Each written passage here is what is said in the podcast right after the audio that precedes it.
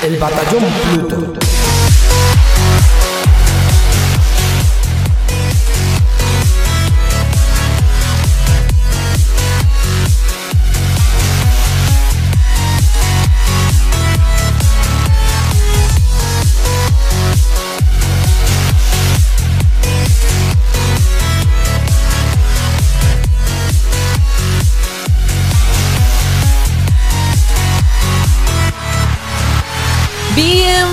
Amigos y amigas al Batallón Pluto, el programa sobre videojuegos más escuchado en Alexandria y el preferido de los bichos Buri.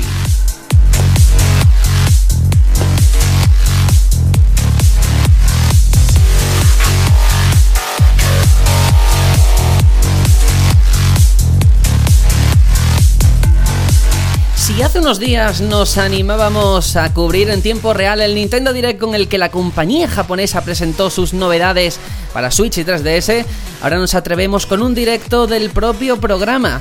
Quizás sea porque se han alineado los astros, porque cumplimos este mes dos años desde que empezamos, o simplemente porque nos apetecía, pero así es.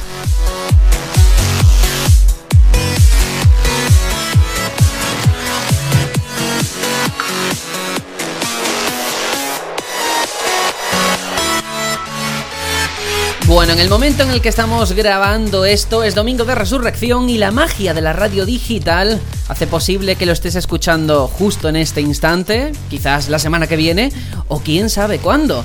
Nos hace mucha ilusión probar este tipo de iniciativas, saber qué tal sale desde la última vez que hicimos un podcast en directo, que fue el año pasado puede ser, no sé, ya he perdido la noción del tiempo, la verdad. Y la cosa es que todo esto también es una bonita excusa para reflexionar sobre lo que ha sido el regreso en esto de los directos también para Nintendo. Es fácil querer ahora volar más alto y coquetear con la idea de una conferencia en el E3, pero sabemos que con los japoneses pues no se puede dar nada por hecho. Ya veremos qué nos ofrecen.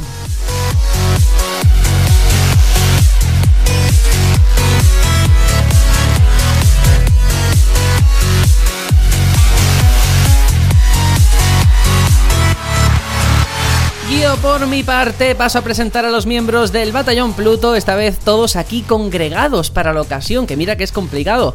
Tony, bienvenido una semanita más. Muchas gracias igualmente. Claro, hombre, es domingo de resurrección, pues hemos resurgido todos, ya estamos aquí. Qué bien, ¿tú eres muy creyente o no? Mm, yo creo muchas cosas. bueno, vale, vamos a dejarlo ahí. Crees en muchas cosas. Como titular me parece potente. No quiero ofender ninguna religión. Voy a decir que creo muchas cosas y que respeto muchas otras. Vale, me parece genial. Pues hoy creo que vas a creer en el lado oscuro de la fuerza con ese tráiler de Star Wars. Ya lo veremos. Bueno, también está por aquí, por supuesto, no puede faltar Aitor. Hola, hola. Hola, hola, ¿qué tal estáis? Bienvenidos a todos los que pasáis por el directo. Y nada, mm, esta es Semana Santa, sí, pero yo es que tengo un fervor, mi fe es en Darth Vader. Ha sido la semana de Star Wars en todos los sentidos, tanto videojuegos, eh, cine, y que no salgo de mi asombro con todo lo que he visto. Y qué bonito el tributo que han hecho a Carrie Fisher, ¿eh? Qué bonito ese Oh, vídeo. sí. Cuatro minutos con tanto cariño, por favor. Sí, sí, sí, sí. Ay, qué alegría. De verdad que ha sido una semana bastante interesante para creer, si no en Dios, en otras cosas. Y por supuesto está también Juanjo. ¿Qué tal? ¿Cómo va todo? Hola, muy buenas. Pues muy bien. No he visto el, el famoso tráiler, teaser de, de Star Wars. No, no Yo me tampoco. no me spoileo nada. Yo para esto soy como Tony, soy un, un friki del no spoiler. Y, y nada, lo único que decir que aquí donde yo vivo no es, también es domingo de resurrección, pero se le llama domingo de monas, porque la costumbre es ir con una mona de estas que es como un dulce con un huevo duro puesto encima. Ah. no sé por, no sé por qué le ponen un huevo Pensaba que a decir dormir la mona. No, no, no, bueno, eso algunos lo hacen también. Pero el caso También. es que se van, al, se van al campo, comen y se comen después ese dulce, ese postre. Y yo en vez de hacer eso, estoy aquí currando con el batallón, que es lo que me apetece. Eso, eso, muy Pero bonito. yo he hecho mona también, yo he hecho las dos cosas, tallón y mona. Que de hecho, nuestra mona ha sido un caracol de chocolate grande así, y como luego huevos de chocolate y virutita de chocolate y tal. Porque sí, es la tradición. Aquí, aquí se hace en el campo, entonces no. Sería ya hasta que se ponga el sol y lo que ha dicho a, Bueno. borrachera y a dormir la mona también. Pero, ¿y ninguno ha hecho torrijas? mi- ¿Ninguno ha tomado torrijas estos días? No, ojalá, Hombre, ojalá. Me he hinchado. Hombre, por Yo, favor. yo he, he tenido envidia de unas que he visto de cierta persona que lo ha puesto por, ¿Quién será? por Twitter. ¿Quién habrá sido el que ha tuiteado ¿Quién será, su- eh? sus torrijas? No lo sé, no lo sé. Hostia, torrijas. Que tengo un mono de torrijas. Buf. Bueno, bueno, que esto nos está quedando un podcast de, comida o de yo qué sé, en vez de de videojuegos y no es plan. Bueno, yo soy Sergio, presento esto, estoy muy contento de poder hacer este programa un poquito diferente, los que lo estéis escuchando en directo lo notaréis, a lo mejor la calidad del sonido no va a ser la misma que los que lo escuchen después en diferido, pero tienen ese plus de, de estar en contacto directo, nunca mejor dicho, además ya hemos recibido algunos comentarios, vamos a intentar leerlos de vez en cuando eh, de Fede, que dice un saludo chicos y mucha mierda. Pues muchas gracias a ti también. Y del señor Gato, que también nos da las buenas tardes. Bueno, ya sabes, tómate la Magdalena, tu cafelito. Porque empieza la sesión del Batallón Pluto. Así que vamos con el sumario para contaros todos los contenidos del programa de hoy.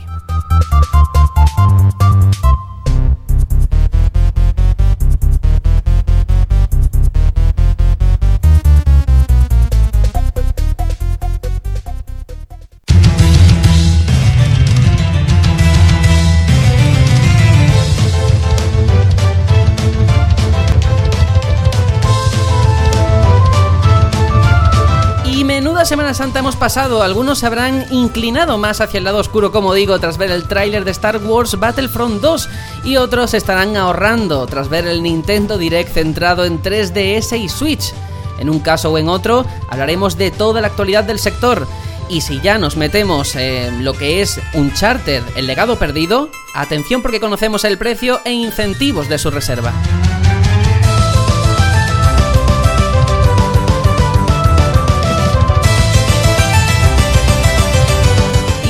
Más noticias, alguna un poquito triste y que nos obligan a estar alerta por los movimientos que puedan darse aquí en Europa.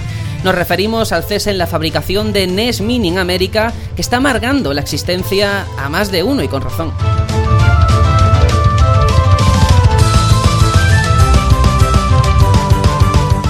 Espera también un debate muy interesante sobre el formato del Nintendo Direct ahora que el E3 está a la vuelta de la esquina y quédate hasta el final para la sección Vida Retro que ha preparado Juanjo con mucho amor, esta vez dedicado a Metal Gear Solid.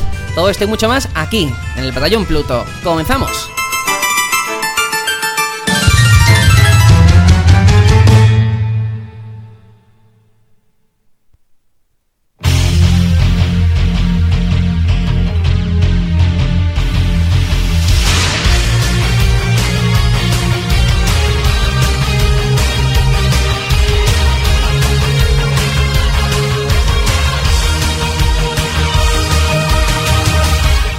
Y como siempre hacemos nuestra parada habitual antes de nada en la que estamos jugando una semana que yo espero que con estos días libres hayáis invertido en este hobby tan interesante y le hayáis dado horas. Tony, por tu parte, que has jugado mucho, has jugado poco o qué?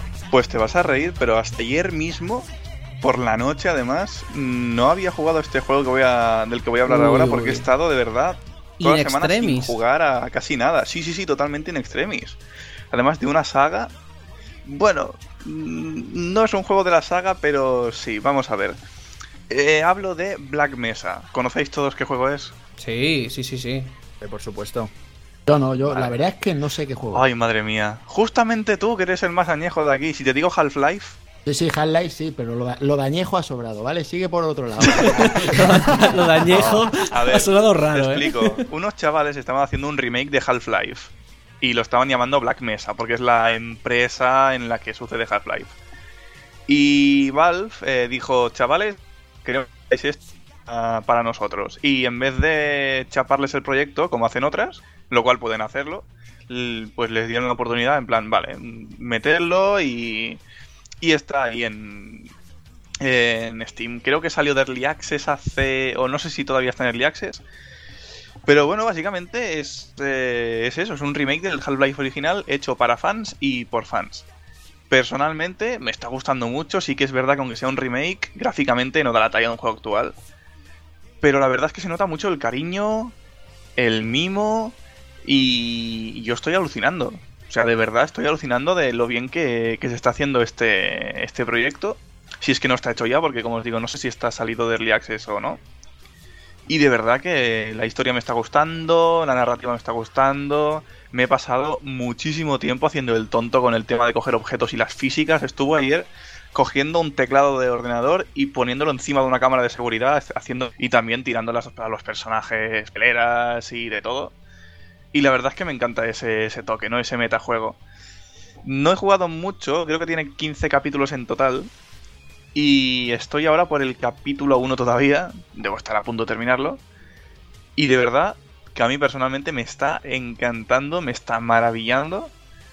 Y yo lo recomiendo a todo el mundo. O sea, yo de Valve había, había jugado los dos Portal, pero creo que nada más. Team Fortress a lo mejor hace mucho tiempo le, le di un 10 minutos, pero, pero ya está.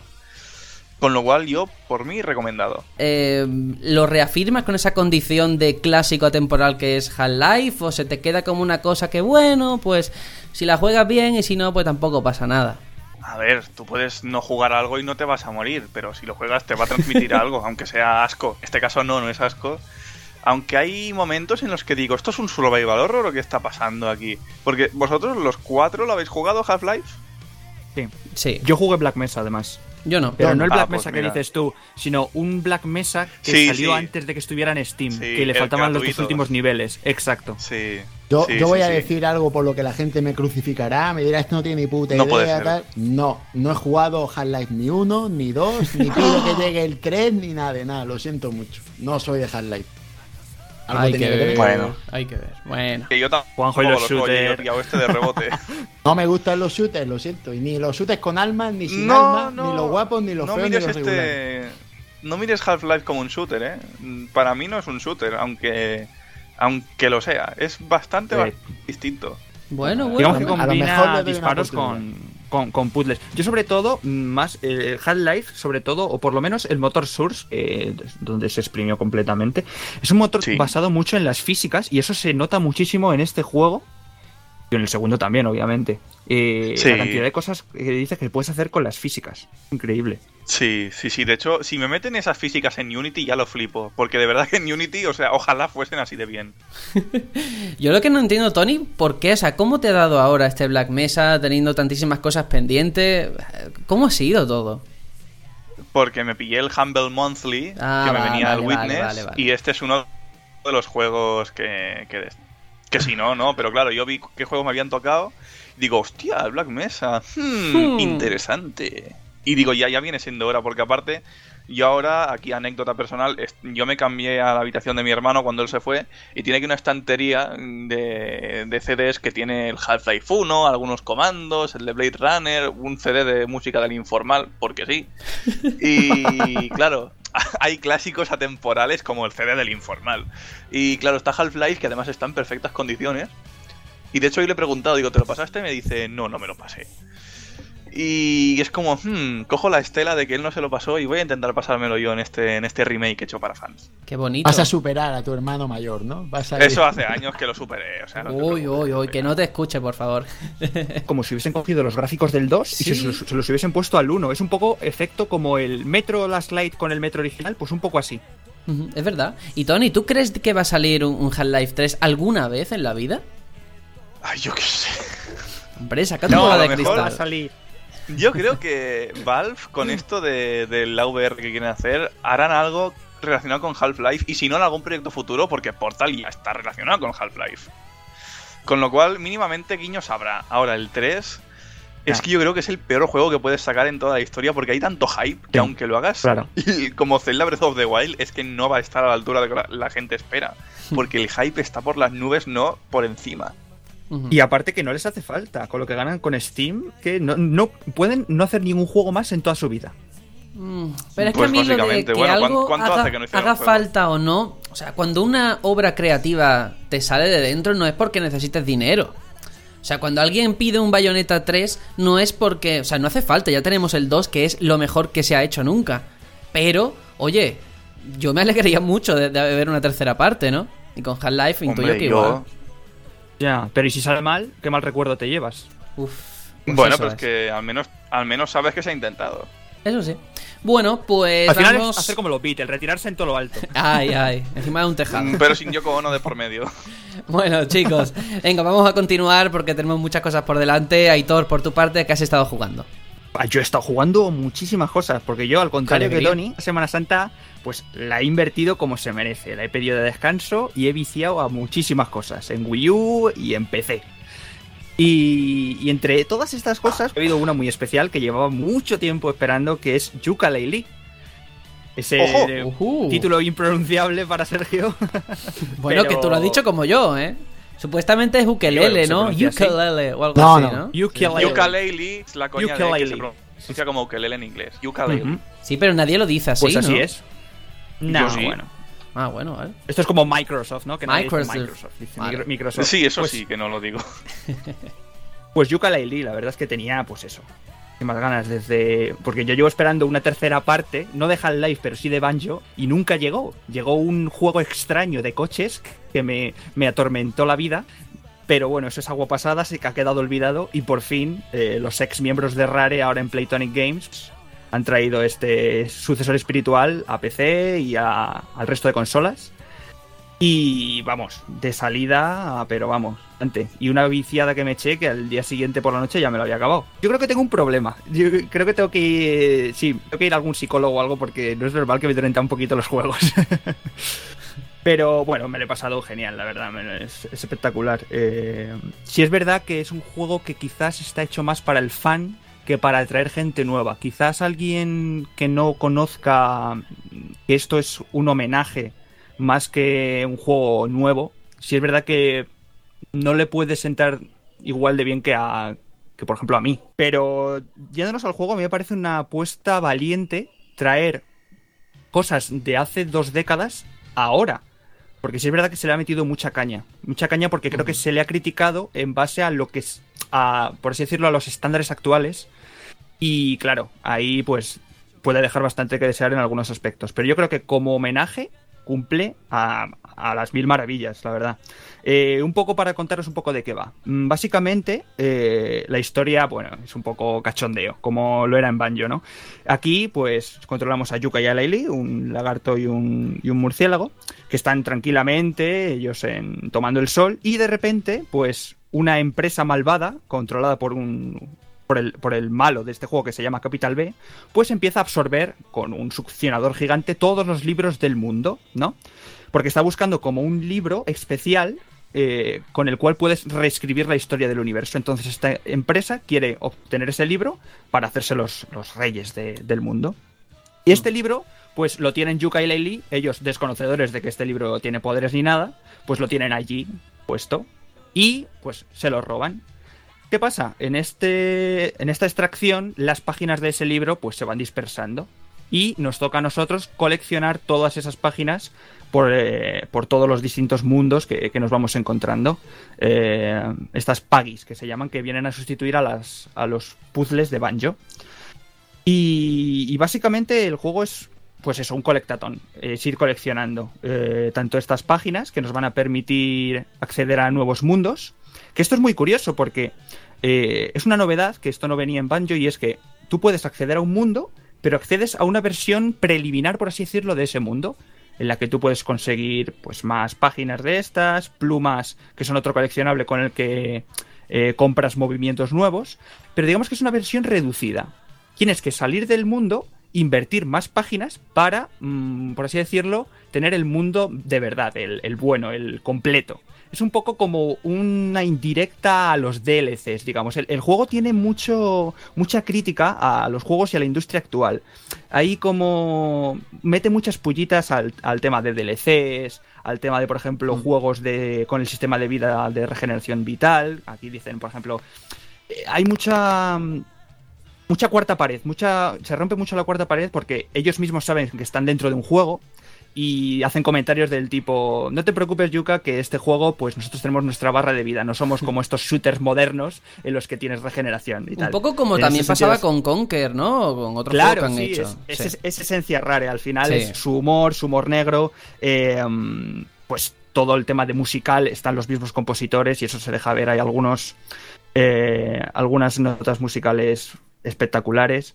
Eh, en general, el estilo artístico es muy, muy parecido. yo creo que te va, te va a enamorar y vas a, vas a sentir que de verdad son ellos. Es, es, es Banjo con otro nombre. En ese sentido es genial.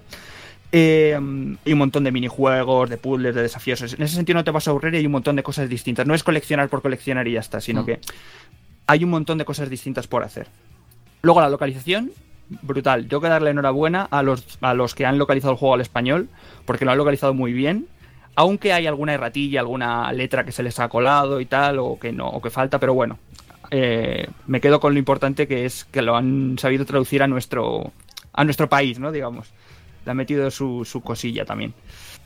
Luego el tema de la música dinámica. Eh, cuando estamos buceando la música cambia. eh, cuando estamos entre... Vamos a pasar de un mundo a la entrada de otro. También hay como una transición entre una, entre una canción y, y otra. Eso está muy, muy guay. Y luego como cosas malas, bien las tiene, de verdad. Em, yo he notado sobre todo cosillas que quiero destacar. La primera, eh, el tema de volar. Eh, volar es horrible, horrible. El control para volar es... De verdad.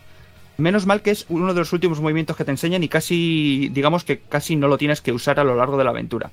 Pero es muy jodido volar, es súper impreciso y Pues no sé, deberían haberlo hecho un poco mejor. Luego el combate es muy simple. Obviamente al final los enemigos al final de un golpe o dos, depende, eh, te los, te los cargas. Menos algunos que son más especiales o los bosses, que en cada mundo hay un boss. Pero el combate es súper simple, es girar y, te lo cargas de uno o dos golpes. Pero bueno, no, no nos encontramos algo distinto a lo que era Banjo al final. Eh, luego hay alguna pequeña bajada puntual de FPS que, si bien no molesta en el tramo normal de la aventura, sí que puede molestar en tema de cuando estás en medio de algún salto, de alguna plataforma u otra, que se te pilla y un momento puede ser un poco fastidiado. Y a veces algunos problemas de cámara que no se enfoca bien, porque hay veces que tienes una cámara fija, hay veces que te sigue, mm, por así decirlo, de, en tercera persona. Entonces, hay pequeños problemillas de cámara. Y luego uno que me parece ya, no sé si tratarlo como bug o me parece ya el, peor para mí de todos. Y es el tema de que cuando estás en alguna conversación con algún NPC, el tiempo sigue corriendo. En el sentido de que si tienes alguna contrarreloj de que se te va a cerrar una puerta, eso sigue contando. Si estás debajo del agua, tus burbujas de, de respiración se siguen agotando. Eh, los enemigos si te golpean te dan y te quitan vida. En ese sentido, me parece que ahí tenían que haber sido un poco a favor del usuario, ¿no? Si estás teniendo estoy una conversación, invencibilidad, ¿no? Por lo menos. También tengo una cosa, Hitor. Con este juego lo que ha pasado es que había mucha expectación por un crowdfunding que funcionó genial, por toda esa esencia de Rare. Y lo que he visto eh, es que se la ha pegado a nivel de análisis. Otra cosa son los usuarios, que, bueno, a ti te está gustando, te ha gustado. Pero Sí. la gente a nivel de prensa no ha funcionado nada bien, ha pasado desapercibido, muy me. Yo sobre todo he visto como puntos negativos el diseño de niveles de las plataformas, que es demasiado noventero, demasiado que, fanservice en el sentido de que quiere ser lo que era y no se no Sí. mira lo que es 2017, ¿no? Exacto, eso es verdad, sí, sí. Tiene muy poquitas innovaciones en lo que es eh, pasar, a, a dar algo nuevo, ¿no? Eh, se, se basa mucho, mucho en, en Banjo. Al final es eso, fanservice total, es volvernos a retrotraer a los 90, volverte a sentir un niño, y eso lo consigues en gente como yo. A lo mejor gente nueva, analistas nuevos que no jugaron en aquella época, lo analizan como juego de 2017, que me parece muy lícito también. Y claro, ahí pues posiblemente baje nota por eso, por esos aspectos que también que, que comento. Pero bueno, yo me lo he pasado genial, la verdad. ¿Y qué tal el carisma so- de los de los protas? Porque son muy importantes. Mm, no me llega al nivel de Banjo, pero porque creo que claro, el, peso de la nostalgia es determinante en este sentido. Pero me gustan, Claro. la verdad, me gustan mucho. Yo, sobre todo, he leído, por ejemplo, gente que dice que no le gusta eh, las voces. Que para poner esas voces que no. Pero digo, pero si es que es lo que había en Banjo, que soy gruñidos, así es como hablaban. O sea, al final. eh, estás juzgando un juego que es un espejo de lo que era en aquella época. Poco complicado de, de analizar en ese sentido. Eh, y luego también tenemos, que se me ha olvidado, la presencia de Shovel Knight, que está por ahí como easter. Uh. Bueno, como easter egg, no, como invitado, como cameo especial, que está por ahí y se le puede ver en algún que otro momento. Que eso quería, quería remarcarlo. Qué guay. No, ya te digo, yo he leído de todo. Eh, creo que fue en A Mm. Night que dijeron, bueno, es que tiene un humor tan, tan británico que solamente creo que ellos decían que solamente le iba a hacer gracias a, lo, gracias a los que habían hecho el propio juego, que a los demás había momentos que no entendían muy bien. Ese humor, mm, no sé mm. cómo lo has visto. A ver, yo te digo que la, la, localización a mí me ha gustado mucho. Eh, es más, en la primera escena, la primera escena en la que sale Capital B, el malo, con su, con su ayudante, tiene unos diálogos que yo ya me he empezado a partir el culo al principio del juego y, joder, los se entienden perfectamente por cualquiera. Yo no sé en qué momento Sanaid se refiere a ese humor británico, pero yo he tenido más de un momento de, reírme por los diálogos y las situaciones. El sentido del humor raro se conserva completamente. ¿Cuánto te ha durado? Pues me marca 17 eh, horas. Está muy Pero bien. bueno, me queda mucho por. Porque bueno, luego después de acabarte el juego, tú puedes seguir coleccionando y conseguir más, más cosas, ¿no? Porque tienes ahí, por ejemplo, tónicos que te dan, por ejemplo, más resistencia. Eh, bueno, tienes un montón de cosas, ¿no? Como si fuera antiguamente el Game Shark, por así decirlo, pues ahí lo tienes en el propio juego para meterte como truquitos. truquitos que el, desarrollador te deja usar, ¿no? Digamos. Y, y Aitor, ¿el juego cumple con, lo que prometió? Es decir, eh, Playtonic dijo que iba a hacer una, un, relevo espiritual, un sucesor, como sea, de Banjo Kazooie. ¿Tú, te, ¿Tú lo has sentido así? ¿Lo has vivido así? Sí, lo he sentido así perfectamente. Entiendo a la gente que quería algo distinto, pero lo que Playtonic ofreció es experiencia Banjo Kazooie 20 años después. Y para mí lo cumple perfectamente. han cumplido con, su Kickstarter, ¿no? Sí, con su Kickstarter han cumplido. Luego, que otra gente quiera ver más cosas que no las tiene, vale, pues ahí ya cada uno entra a valorar. Eh, yo sobre todo lo que veo es, eh, han reducido por ejemplo el número de mundos, eh, se nota que es un Kickstarter y al final es un juego hecho con Unity, al final los tiempos han sido dos años creo de desarrollo y al final pues han tenido que hacer lo máximo que han podido. Son menos mundos de lo normal, pero también tengo que decir que los mundos son más grandes que, en Banjo Kazooie. Y aparte tienes el tema de entrar primero a un mundo, entras en un mundo algo más pequeño y luego canjeas más páginas para ampliarlo. Te quedan mundos enormísimos. Pero solo una vez puedes ampliarlo, ¿puede ser? Sí, es una, una ampliación. Tiene, los mundos son como versión estándar y versión eh, mm, premium, por vale. grande. Sí. ¿Y en qué porcentaje se amplía con cada ampliación? Pues yo te diría que, que un 50%, ¿eh? Ostras. Seguramente. Sí, sí. Pues bastante bien. Bueno, pues muy interesante. Eh, no sé si queréis hacer alguna pregunta más o pasamos a Juanjo, que también espero que haya jugado mucho esta semanita. Pues sí, sí, esta Semana Santa he pillado mucho juego. La verdad es que aparte de lo que alguna cosilla que tenía por ahí, pillé algún juego, pero voy a hablar del primero que me pillé, del que más me está gustando, un juegazo, que es Horizon Zero Dawn. Y, nada. ¿qué, semana de, jugar lanzamientos gordos, ¿eh? Sí, sí. No, no. No lo podía evitar, lo siento, pero este juego dije en la última vez que estuve en el podcast que le debíamos algo y yo sabía que, que era un juegazo por lo que había escuchado y no, no falla. ¿eh? Un juego hecho por Guerrilla Games. ¿Lo he dicho bien, Tony? Guerrilla. Guerrilla. ¿Eh? Sí, pero yo esto ya digo guerrilla y me da igual. eso sí, eso sí, claro. Se, Han, se han ganado mi respeto con este juego y le llamo Guerrilla porque lo han hecho de puta madre. lo han hecho muy bien.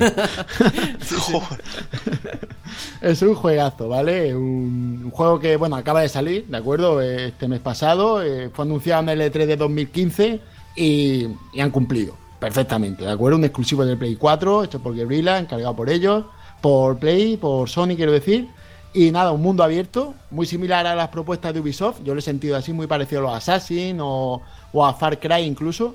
Pero bueno, mejorado en todos los aspectos. imagínate ese tipo de mundo abierto, pero ya a un nivel superior porque los gráficos son acojonantes, unos gráficos a un alto nivel, pero muy alto, muy alto, traducido y doblado al castellano bastante bien, no perfecto, porque bueno, perfecto solo está el juego de que hablaré después, pero está muy bien.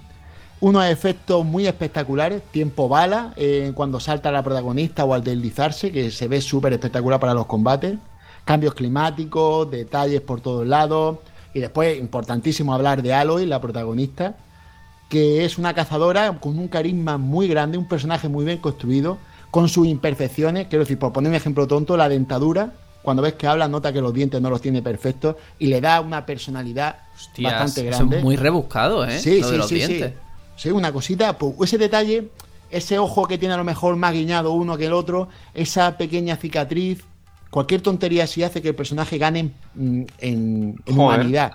Está muy bien, está muy bien, está muy currado. Eso mismo le pasa a Ellie de The Last of Us, que tiene Sí. igual, se lo notas en los ojos. Exacto, exacto. Lo, lo que pasa es que para mi gusto hacer esto en un mundo abierto, eh, que tienes menos recursos para dedicar lo que es a la construcción del personaje en sí, mm, para mí tiene un mérito acojonante.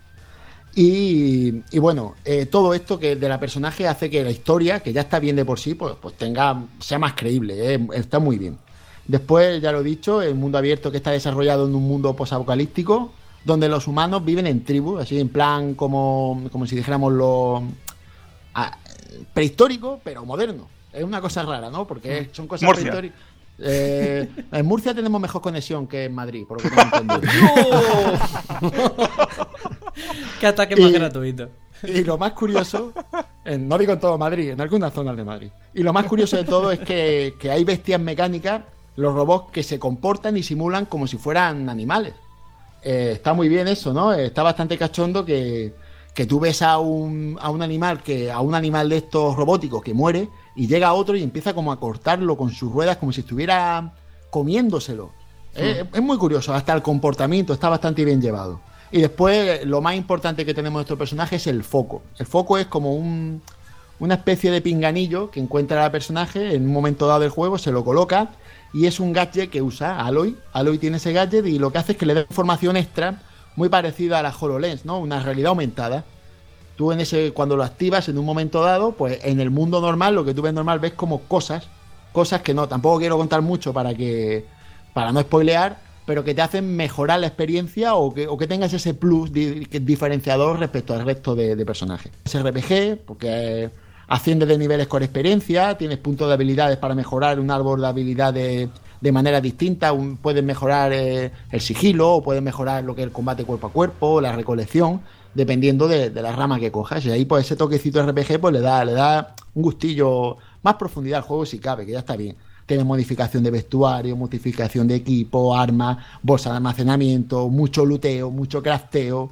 Está todo muy bien gestionado porque no es intrusivo, no para la partida, para, para este tipo de cosas, sino que la misma interfaz de juego te permite hacerlo mientras estás jugando de una manera rápida, así que no se hace tedioso.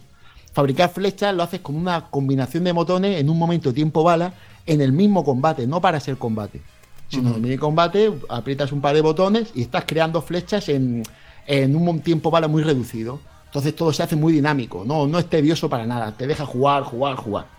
Y lo mejor de todo es la historia. La historia está muy bien llevada, porque a la vez, como en un mundo muy bien parido y muy creíble, vamos a caballo entre dos historias, que es la historia de la propia protagonista de Aloy y, pues bueno, más o menos su sitio en la tribu y su situación personal, que no quiero entrar mucho en, en nada de esto. Y después también desentrañamos el misterio y los motivos que han llevado al mundo mm, a esa situación posapocalíptica. Entonces todo eso hace un juego redondo. hace un Bueno, juego Juanjo, perfecto. voy a abrir Os el cajón cosa, de mierda, ¿vale? Lo siento, pero... Vale, porque tú eres un... No, no, no, no, no. Tengo que decir las cosas. Tú aquí has estado por el grupo de WhatsApp interno diciendo es que yo después de jugar al Zelda no entiendo cómo aquí llueve y no se apaga la antorcha. O sea, a- a cosas así, ¿eh? Pero porque son detallitos, tío. Pero eso, eso hay que decirlo. decir- Tu vida después de Zelda. ¿cómo ha sido?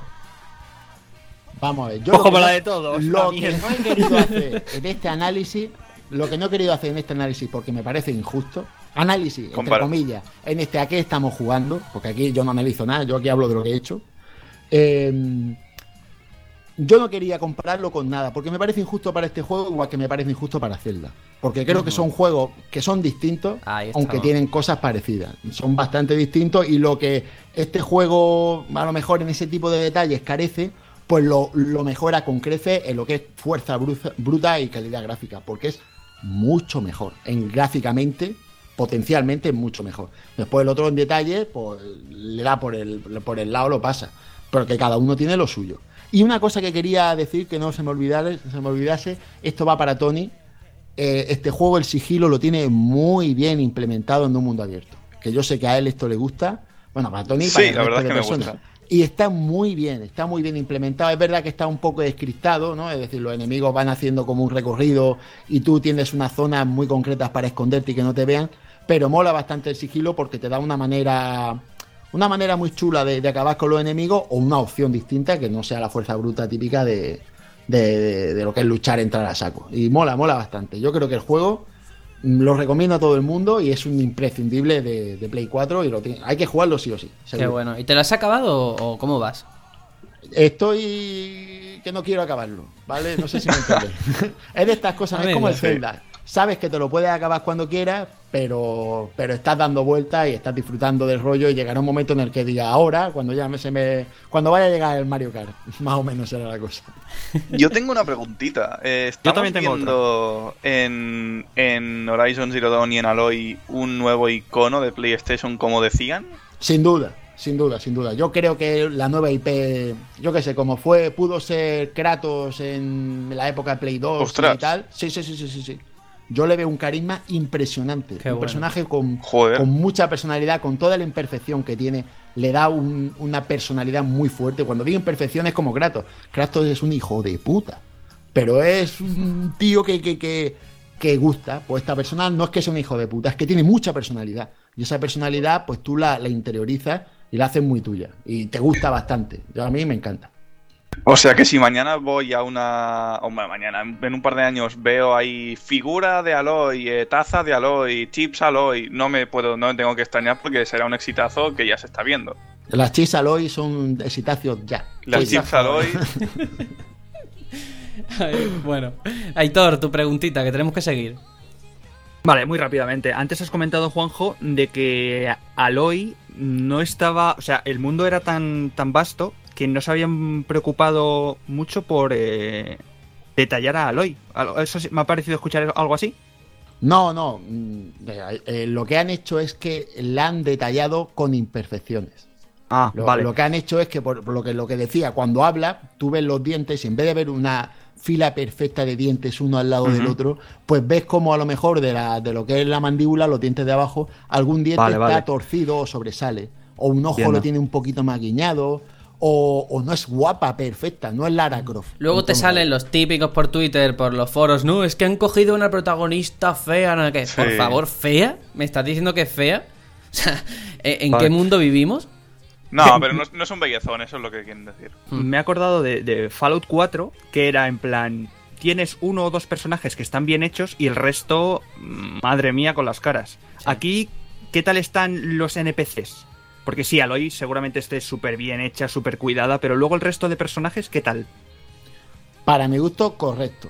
¿Vale? Correctos, Quiero decir, vale. también es verdad que yo no estoy jugando a la versión Pro, a la consola, no tengo la, la Play 4 Pro, y dicen que es la buena, que es la que este juego ya estaba pensado para, para explotar lo que eran las capacidades de la Pro. Entonces yo no, no puedo decir eso, aunque no me puedo regir por ello, me tengo que regir por lo que tengo, y lo que tengo es correcto. En ese aspecto no es sobresaliente. No puedo decir todos los personajes tienen unas marcadas mm, rasgos faciales que destacan. Quiero decir, no es ni tan malo como dicen, que no lo he jugado Andrómeda, ni tan bueno como Uncharted 4 en cuanto a los rasgos faciales. Pues está bien, muy bien. Yo, Claro. vamos, lo veo Es bastante. que bien. todo depende de lo que uno le pida a un juego y más siendo mundo abierto, en el que entran tantos factores en juego, ¿no? Eso es lo, primor- lo primordial, que Uncharted es maravilloso, a mí me encanta, a nivel gráfico ya hemos hablado, no hay nada por encima, pero porque no deja de ser una historia muy lineal, muy guiada, y Claro. eso tiene una serie de virtudes, ¿no? Detrás. No, ¿Hay mucho este metajuego, Juanjo? eh, normal. Quiero decir, no hay ninguna pasada. Para mí, en el- lo mejor del juego es la historia. La historia está muy bien. Y el metajuego, eh, tú te lo puedes hacer, pues sí, pero, pero está más, más escriptado que, que Zelda. Porque No te llama tanto, ¿no? A hacerlo. No, no puedes tanto hacerlo. Por ejemplo, Ah, vale. por- pues, si vamos a compararlo, vamos a compararlo. Aquí no puedes trepar. Y parece una tontería. Pero cuando te encuentras algo que solo está 3 metros por encima de ti y que tú piensas, esto Lin lo treparía fácilmente. ¿sabes? Y, y ves que esta tía, que es una máquina, no puede, pues, pues piensa en eso. Te están guiando. Zelda es. Cuando te guían, te sientes hasta raro. Cuando llega al límite del. No puede ser. Hasta aquí llego, te sientes mal. Aquí no, aquí ya lo haces normal. ¿Sabes? Cuando ya ves una zona, dices, vale, por ahí no puedo ir. No, me- no te molesta ni en acercarte a, a explorarlo porque sabes que no, no tienes nada que hacer. En ese aspecto, pues el metajuego está un poco por debajo, pero te plantea muy buenos, muy buenos retos, muy buenos juegos in-game, ¿no? Ya sabéis, como por lo que he dicho, a los Assassin's Creed y tal. Tiene muchas pruebecitas, muchas maneras de ir mejorando partidas o cosas distintas, minijuegos que, que te dan bastante vida en el in-game. Está bastante bien. Muy bien. Pues eh, juegazo. Pues vamos a continuar porque hay muchísimas cosas pendientes, aunque desde luego nos encantaría seguir hablando de Horizon, de Yooka-Laylee, de tantos juegazos. Pero yo por mi parte eh, no he jugado mucho esta Semana Santa, por no decir que no he jugado casi nada. Encima he sido tan torpe que he dicho, bueno, me voy a llevar la Switch a mi tierra, Algeciras, y me la he traído sin cargador. Lo cual, Switch tiene muchas bondades, pero entre sus puntos negativos o menos fuertes está la, batería. O sea, tienes tres horas y con esas tres horas apáñate como puedas. Entonces, claro, intentar repartir tres horas en una Semana Santa es un poquito complicado. Aún así, ¿a qué he estado jugando y dándole no solamente esta semana, lo poquito que he podido, sino anteriormente? Pues a un juego que ya he mencionado alguna que otra vez aquí y hoy ya voy a hablar de él en condiciones, que se llama Boeth.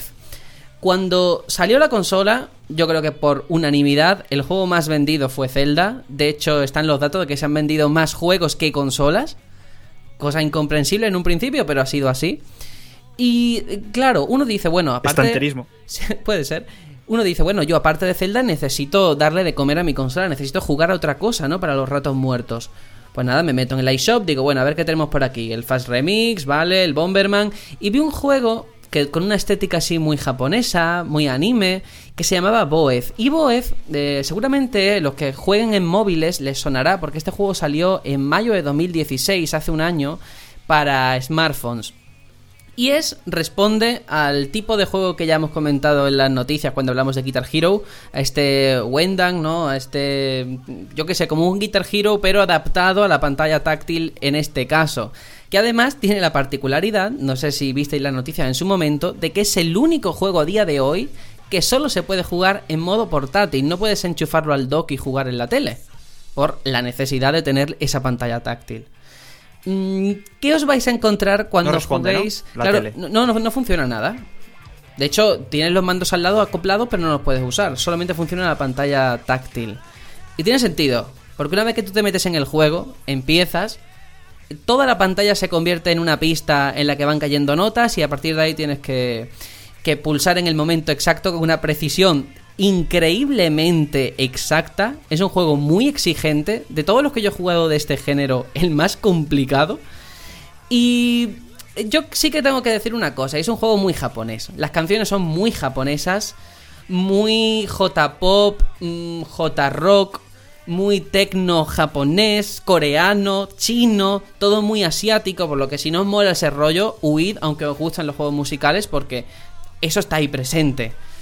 Y claro, yo, a mucha gente que le he dicho, es que me he comprado el Boez, y me decían, bueno, pero si está en móviles gratis, ¿por qué no juegas en móvil gratis? Porque en móvil cada tema te cuesta un euro y pico. Y aquí te trae de base mm, el, el juego en sí 100 temas. Todos los temas que han ido saliendo en un cartucho, 20 euros, tres niveles de dificultad, fácil, difícil y especial, a cada cual más complicado.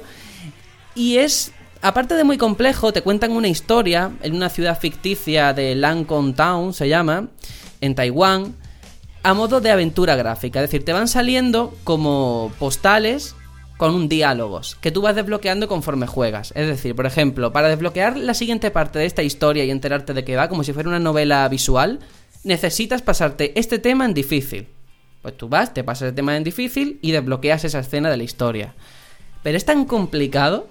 O sea, la curva de dificultad es tan absurda. El primer tema te lo haces en fácil, tú, ¿vale? Muy bien. Ya para el siguiente te piden que te lo hagas en difícil con una clasificación S. Y el siguiente en especial, que ya ni te cuento. Entonces es muy complicado conjugar todo eso, pero es un juego que de verdad, si os gusta el, el género musical, el tener un juego para matar los ratos muertos en el metro, en el autobús, es fantástico. Utiliza la pantalla multitáctil como ningún juego lo hace. O sea, yo ahora no puedo volver a mi Nintendo 3DS porque siento que es como una pantalla de, de- de- de plástico. O sea, no puedo tocar la pantalla con precisión. Y en Switch funciona genial. Un juego que yo de verdad recomiendo si os mola todo ese tema y si os mola lo japonés, claro. Yo tenía que preguntarte, eh, ¿crees que este es el camino de los juegos musicales? En plan, ya no necesitar comprarte tu guitarra, tu batería, sino simplemente con tu pantalla táctil y a tocar. Pues depende del público al que se dirija. Yo creo que al final, y es una sensación, ¿eh? no está demostrado, pero juegos como Rock Band o Guitar Hero creo que se dirige más al que nunca ha tocado ese género, al que es más fácil impresionar con una guitarra de, de plástico un anuncio por la tele tocando la batería de plástico, que una persona que de verdad le apasiona ese género, que sabe que solamente necesita concentración, precisión y echarle horas. Entonces, yo creo que van a convivir ese tipo de, de, juegos, pero vamos, yo creo que Boef concretamente es el más complicado de los que me he enfrentado hasta ahora. Todavía me cuesta la vida. Haced la prueba, meteos en YouTube, pone Boef Gameplay mm, especial, que es la máxima dificultad. Hay gente que hace tal barbaridad con las dos manos que yo digo, ¿cómo puedes hacer esto? Y yo creo que algo así en el catálogo de, de, de la eShop de Switch, que a día de hoy no hay nada, me parece increíble que exista y se agradece. Encima portátil. ¿Tú, ¿Tú, crees que vale lo que, lo que vale lo que cuesta? Pues. Esos 20 euros. Lo puedes ver por un lado racional y por otro ya sentimental. Por un lado racional, he visto gente que lo ha hecho por los foros. Porque cada tema, ya te digo, te cuesta en móvil uno y pico, no sé qué. Alguien hizo la suma de todos los temas que trae este, esta versión de Switch y te salía en total 200 y pico euros si jugases en móviles y aquí te vale 20 euros. Entonces, por un lado racional está bien, por un lado sentimental o subjetivo, como lo quieras ver, son 20 euros. Por ese precio tienes Fast Remix, que es un juego también muy bueno y que a lo mejor vas a disfrutar más por el propio concepto. Esto es para un juego entre horas, ¿no? No vas a estar 5 horas seguidas jugando a Boef. Echarás 3 partidas y fuera. No puedes cinco horas con eso, te vuelves loco, ¿no? Entiendo. Te entra artrosis y Parkinson en, los dedos. ¿eh? Eso te iba a preguntar, que no creo que con este juego te dure la consola tres horas, ¿no? Este me imagino que tendrá un poquito más de. menos, menos consumo de batería, quieres decir. Sí, también depende de si juegas con cascos enchufados, si juegas utilizando el altavoz de la consola. Pero una cosa que sí que quiero comentar, porque es muy importante, y es. Tú utilizas para jugar las dos manos, ¿vale? ¿Y dónde apoyas la consola? O sea, esto es muy importante. Porque no hay forma. O sea, yo tengo que utilizar el accesorio del Kid Icarus que sacaron en 3DS para poner la consola ahí y aún así tengo problemas, ¿eh? Porque claro, tienes que hacer presión con las dos manos. Y con las dos manos no me refiero a un pulgar y otro, sino con todos los dedos de ambas manos. Es que esto es muy fuerte. Entonces la gente. plana sobre la mesa es, incómodo jugarlo así. Claro, yo he visto gente que lo que hace es lo pone eh, encima de la mesa, pero claro, tienes tú que estar mirando desde arriba. No lo puedes ver como si estuvieras sentado normal. Claro. Y es muy complicado. En ese sentido, yo sé que lo veo poco.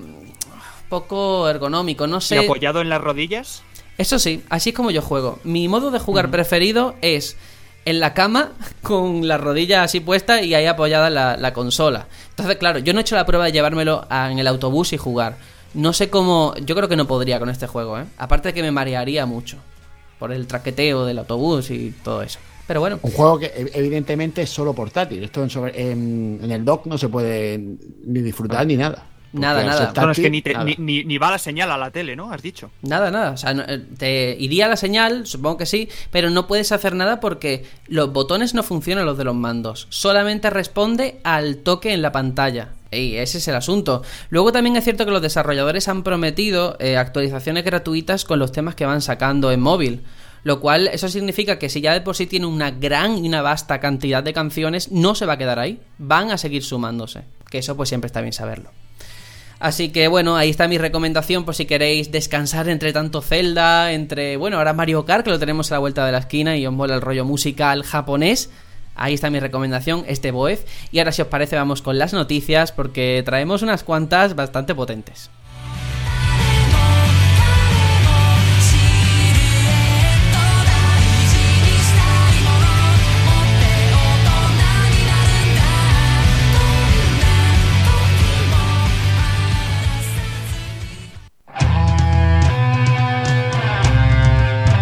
Las noticias.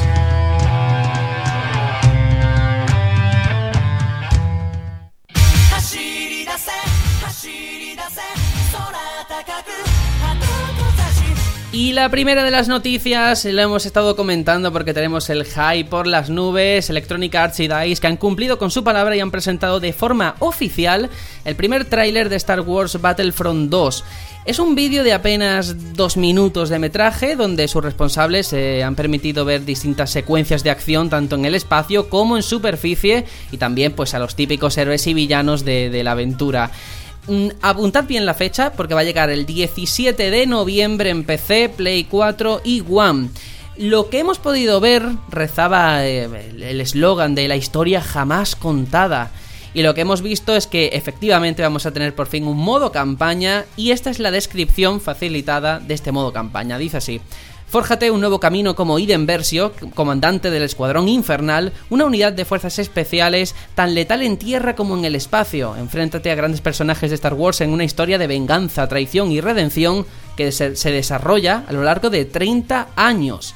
Y aquí está una de las primeras particularidades, y es que va a reunir las tres eras, las tres épocas de todas las películas, batallas espaciales, modo cooperativo sin conexión en consolas, este modo campaña, en fin, que parece que va a ser lo que tenía que haber sido el primer Battlefront, ¿no? Yo tengo el hype por las nubes. Yo, Eso, a ver, el viendo mismo lo caso que que es... es Watch Dogs. Uf, ya estamos. Eh, viendo lo que yo es que soy fan del primero. Viendo lo que es, eh, yo aún me pregunto por qué siguen reiniciando la saga. O sea, tuvimos Star Wars Battlefront 1 y 2 hace muchos años y ahora otra vez 1 y 2. Lo ¿Va contó... a ser esto uno de estos ciclos raros? No, lo contó Aitor. ¿Sabes? Que después de muchos años vuelven a sacar el 1 y el 2. No, lo, lo contó Aitor No- en, no su, sé, no. en su lo que pudo ser y no fue, ¿no? Lo que ocurrió con la antigua Ah, desarrolladora y todo. Y yo veo bien, o sea, el nombre es muy potente. La- el, el problema es lo que pesa detrás, ¿no? El primer Battlefront como reboot, joder, es que veníamos de dos entregas en Play 2, que aquello era el sumum, o sea, no había nada mejor. Claro. Claro. Y no lo hay. Sí. No, el- yo veo el primero más bien como una skin, una muy buena skin, las cosas como son muy buena con los ATT y todo esto, eh, de Battlefield. Personalmente lo veo así. Mm, Le faltaba mucho, pero es que todo lo mucho que le faltaba parece que va a ser este Battlefront 2. Y yo Sí, la verdad es que es eso. me mola. Al final es. ¿Qué le faltaba al 1 para igualarse con las anteriores? Pues controlar las dos eras que tenían los anteriores, ahora vamos a tener tres, guay. Claro, un modo campaña que se asemeja mucho al Battlefront 2 original, que también tuvo una campaña y Sí. muy muy buena, controlando la Legión 501 de Vader. Eh, aquí parece que vamos a tener algo parecido y eso me encanta.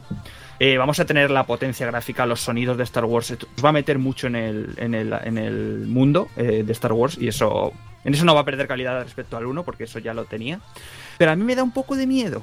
Me da un poco de miedo porque es lo que dice Tony. A pesar de todas las bondades que parece que va a recuperar, que no estuvieron en el primero, eh, tengo miedo de que siga apareciéndose a una skin de Battlefield, que siga siendo un mata-mata, que entras a la partida y a los pocos segundos ya te ha matado alguien y no puedes hacer nada, que es lo que me pasa a mí.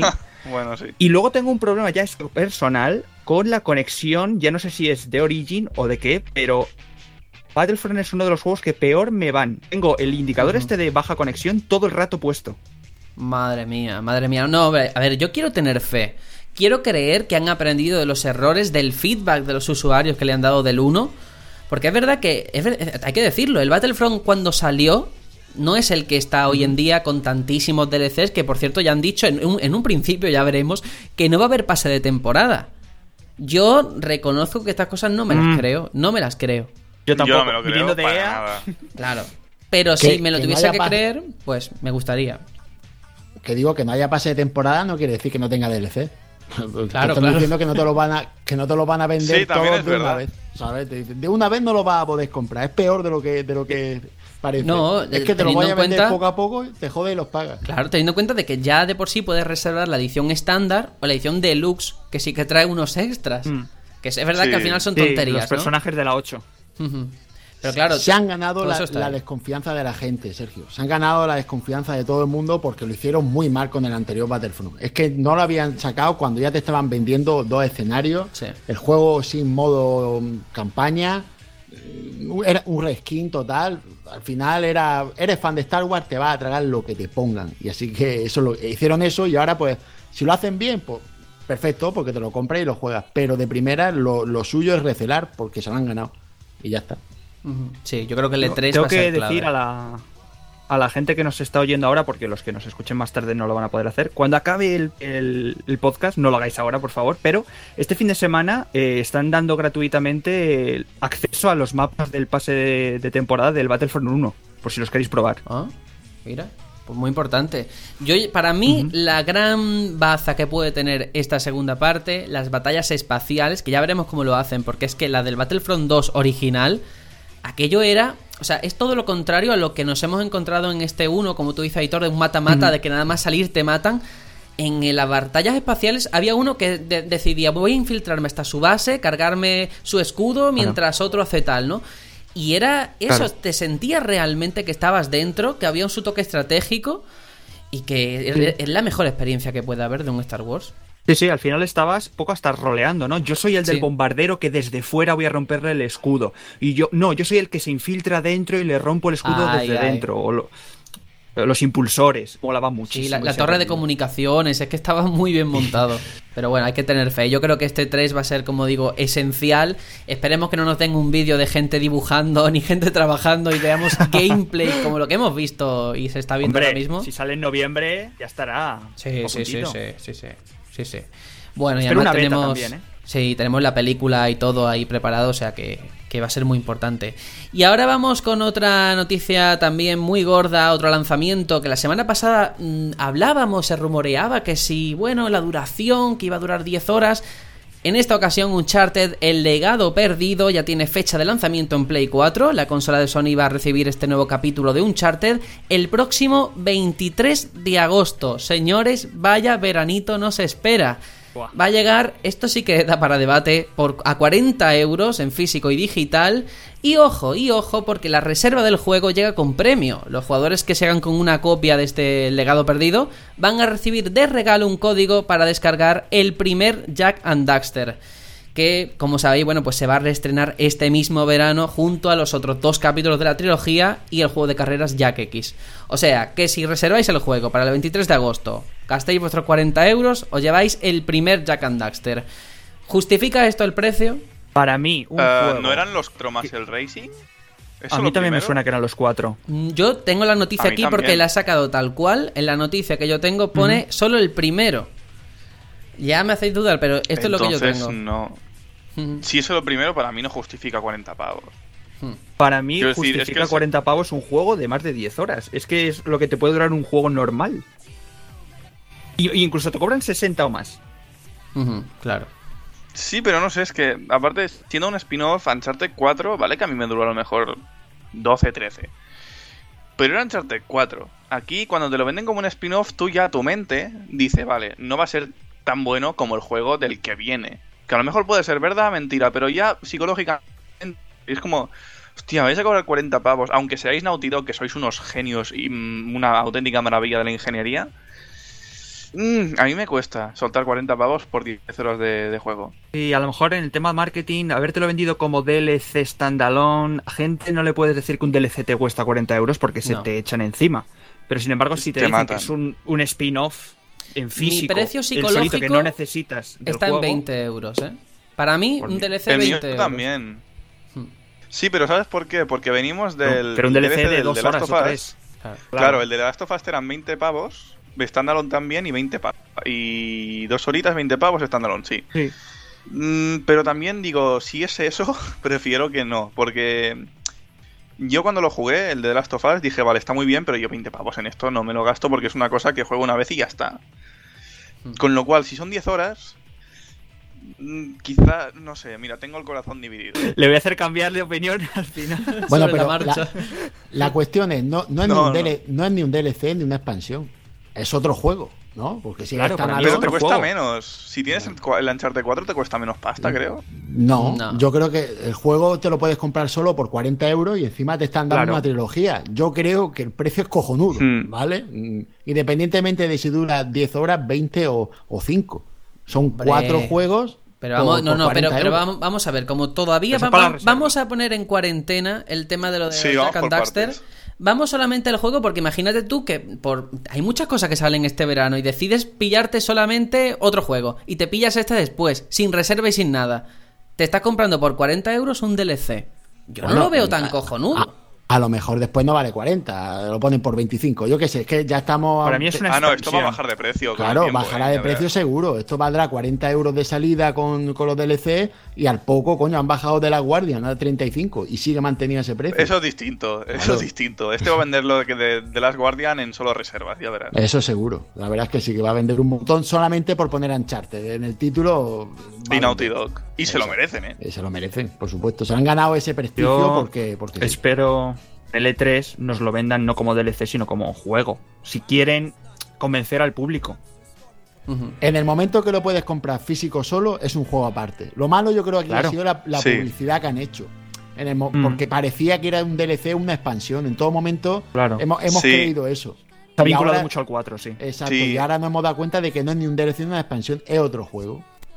Ojo, ahora- pero Sony, viene con el de pase de temporada de Uncharted 4. De todas formas, a ver, que a mí me da igual que lo llaméis DLC, DLC standalone, juego aparte. Yo digo, 10 horas, un juego, yo no pago 40 euros. Es que me da igual que se llame Uncharted, que se llame Zelda, que se llame Yooka-Laylee o como se llame. Joder, mm, gente. Dios, pues, ¿cuán- Gears of ¿Cuánto War. dura Bayonetta? Pero, pero no es Bueno, igual, Bayonetta es tan rejugable. Y aquí de entrada me Un parece a mí que siendo un. Uncharted. Bueno, el Gears, eh, pero el Gears tiene tu modo horda, tiene tu online. Pero yo un Uncharted, no sé. Vamos, un Uncharted que no es un Uncharted, porque estamos hablando de que es como un DLC. No sé, ya Pero veremos. esencia también. Y sabes que no es tan rejugable. Claro, no sé, ya Ah, veremos desde- qué desde ocurre. luego, este tipo de juego es muy escriptado y una vez que te lo pasas ya. Sí. Ese es el problema, ese es el problema. Sí, hasta con Zelda, una vez que me lo he pasado, ya no lo he vuelto a tocar. Bueno, vamos a continuar si os parece, que tenemos que hablar de una noticia muy triste, pero necesaria. Así que vamos allá, y es que una situación muy complicada, que es la de Nintendo NES Mini en Estados Unidos, que ha sido como un jarrón de, de- agua fría, ¿no? Nos hemos dado cuenta de que Nintendo ha decidido acabar con su fabricación y parece que esa situación se va a replicar en otros países, en Australia también está ocurriendo y aquí en Europa posiblemente en el futuro también. Mm, es muy lícito por parte de Nintendo que haga con sus productos lo que quiera, pero es que ha sido tan desastroso, el- tan desastroso el lanzamiento de NES Mini que me parece injusto, ¿eh? Yo lo que. Yo no entiendo nada. Escúchame, yo lo podré ver muy lícito. Lo que no lo veo es nada lógico. Claro. Estás- tienes una demanda del carajo, porque tienes una demanda que no veas, yo, de- yo que no me la quiero comprar. De vez en cuando, por curiosidad propia mismo, miro en Amazon si ya han traído, porque sé que está, coño, y no hay, y la hay a la venta a 150, 200 euros, y veo que las compra la gente. Lo coño, ¿le estás permitiendo a esos especuladores que ganen dinero que ganarías tú? simplemente con poner más unidades a la venta, que esto no les cuesta nada, porque esto es una, una plaquita que vale cuatro chapas, a ellos no les cuesta apenas poner en producción. No lo entiendo, es que no me cabe en la cabeza el cesar la producción de un Y producto que ellos con tiene esto tirón. están fomentando la reventa. Que al Claro, final claro, es lo- es lo peor que hay, ¿no? Están poniéndose palos en las ruedas. Es increíble la tontería que están haciendo. Increíble. Yo no lo entiendo. Es como tienes una demanda, mucha gente queriendo comprarla y no abasteces. De verdad que es que o sea, es, es tener el, la gente ahí con la pasta fuera en, en la mano, la tarjeta de crédito y no querer cogerla. Es súper No, raro. Aparte es un poco publicidad engañosa porque al final esto es como si fuese una edición limitada. Porque se va a acabar y no va a haber más y no te lo venden como tal. Efectivamente. No sé, es que ha sido una decisión tan extraña. ¿A qué se debe? O sea, tan- tanto problema le, le suponía a Nintendo como compañía fabricar NES Mini con lo que se vende, que se vende como churros. Que ha sido increíble. Más que. Wii U, si la Sí, dejan. claro. Claro. Pues sí, sí, sí, sí, totalmente Pero- cierto. Es que aunque fuese fabricar a demanda, coño, pulsa el mercado, mira a ver lo que te pide la gente y fabrica ese número de unidades. Digo yo, ¿no? No sé. Vale, Juanjo, y ahora te pongo a todos vosotros en situación, porque me estoy pensando. ¿Y si en este 3, imagínate que te anuncian una Super Nintendo Mini? Eh, ¿Quién se fiaría ahora de, de- Rápido a comprarla porque... Claro, la gente estaría ya en modo paranoia, ¿no? Sí, Colectiva. pero, pero pa- en paranoia estuvieron cuando anunciaron la NES Mini, que nada más acabar el anuncio de la consola ya estaban agotadas las reservas. Es decir, que no, no da lugar ni a eso, ¿sabes? Madre no, digas- mía. no dices tú... No, me la- parece muy lícito la estrategia que hacen tanto con Amiibo como con NES Mini. Creo que con Switch incluso también. Creo que han, eh, lo han hecho. Han pecado fo- de hacerlo. Fomentan el mal rollo en el, en el usuario. Mm. Quiero decir, La yo me acuerdo cuando me pillé en la comunidad, sí, la, la, la versión esta de luz del Fire Emblem, la tengo aquí y tal. eh, eso fue una locura igual, y fue lo mismo, especulación pura. La que sacas se lió. poco, sí, sí, sacas poco, eh, mal, poco anunciado. Lo mismo cuando salió la versión esta con el Steelbook del, del eh, Star Fox. Eh, Steel, que la de la, la cajita de, de- de hierro. lo hacen muy mal porque la gente al final se saturulla, se pone loca por pillárselo. No deberían de hacerlo así, tío. Deberían de ser más, más ecuánimes, ¿no? No sé, no lo entiendo. Sí, yo lloro de verdad cuando voy a- Personalmente- a, un sex, a un sitio de esto de segunda mano y la veo a 120 euros. Es que lloro. Ya, sí, sí. Pero imaginaos que lo han hecho porque era necesario por algún motivo. Quiero decir, ninguna empresa realmente. Porque no quieren perder ni un euro. No quieren tener nada en almacén. No, no, no, no, ya lo digo porque quizás tiene un presupuesto para producir hardware y dicen, pues Ujú. nos preferimos producir hardware de Switch, que es lo que prima ahora, que no esto que lo podemos vender cuando queramos. Que es, es especular, pero quiero decir, una empresa nunca hace las cosas porque sí lo hace mal. A lo mejor ha sido por eso. Recordemos que han duplicado la producción de Switch. Quizás ha tenido algo que ver. Ni idea. Ya sería especular demasiada conspiración, no lo sé. Pero bueno, está bien que por lo menos lo, lo, Pero- sobre la mesa. Pero, sí. tío, si Bueno, esto, intento encontrar la lógica. Sí, si es que esto es ganar dinero sobre seguro. Es que aquí, ¿dó- ¿dónde está la pérdida? ¿Me? Sí, pero es que a lo mejor mm, si no abastecen la de Switch es como, hmm, ¿sabes? No, mm, la gente no lo miraría bien. En cambio, algo que es basado en nostalgia, quizás es algo distinto. Bueno, ya veremos qué ocurre.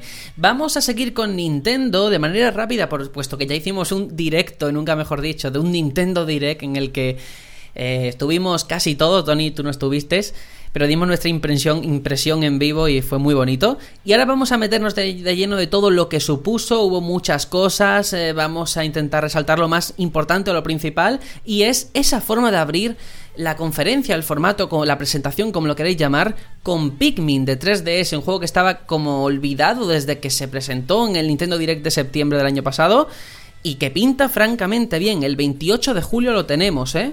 Con una figura amiibo también y que, bueno, lo que se ha visto de gameplay promete que va a respetar la fórmula, pero llevada al, al formato portátil. Interesante, si pero no lo más también- interesante quizás.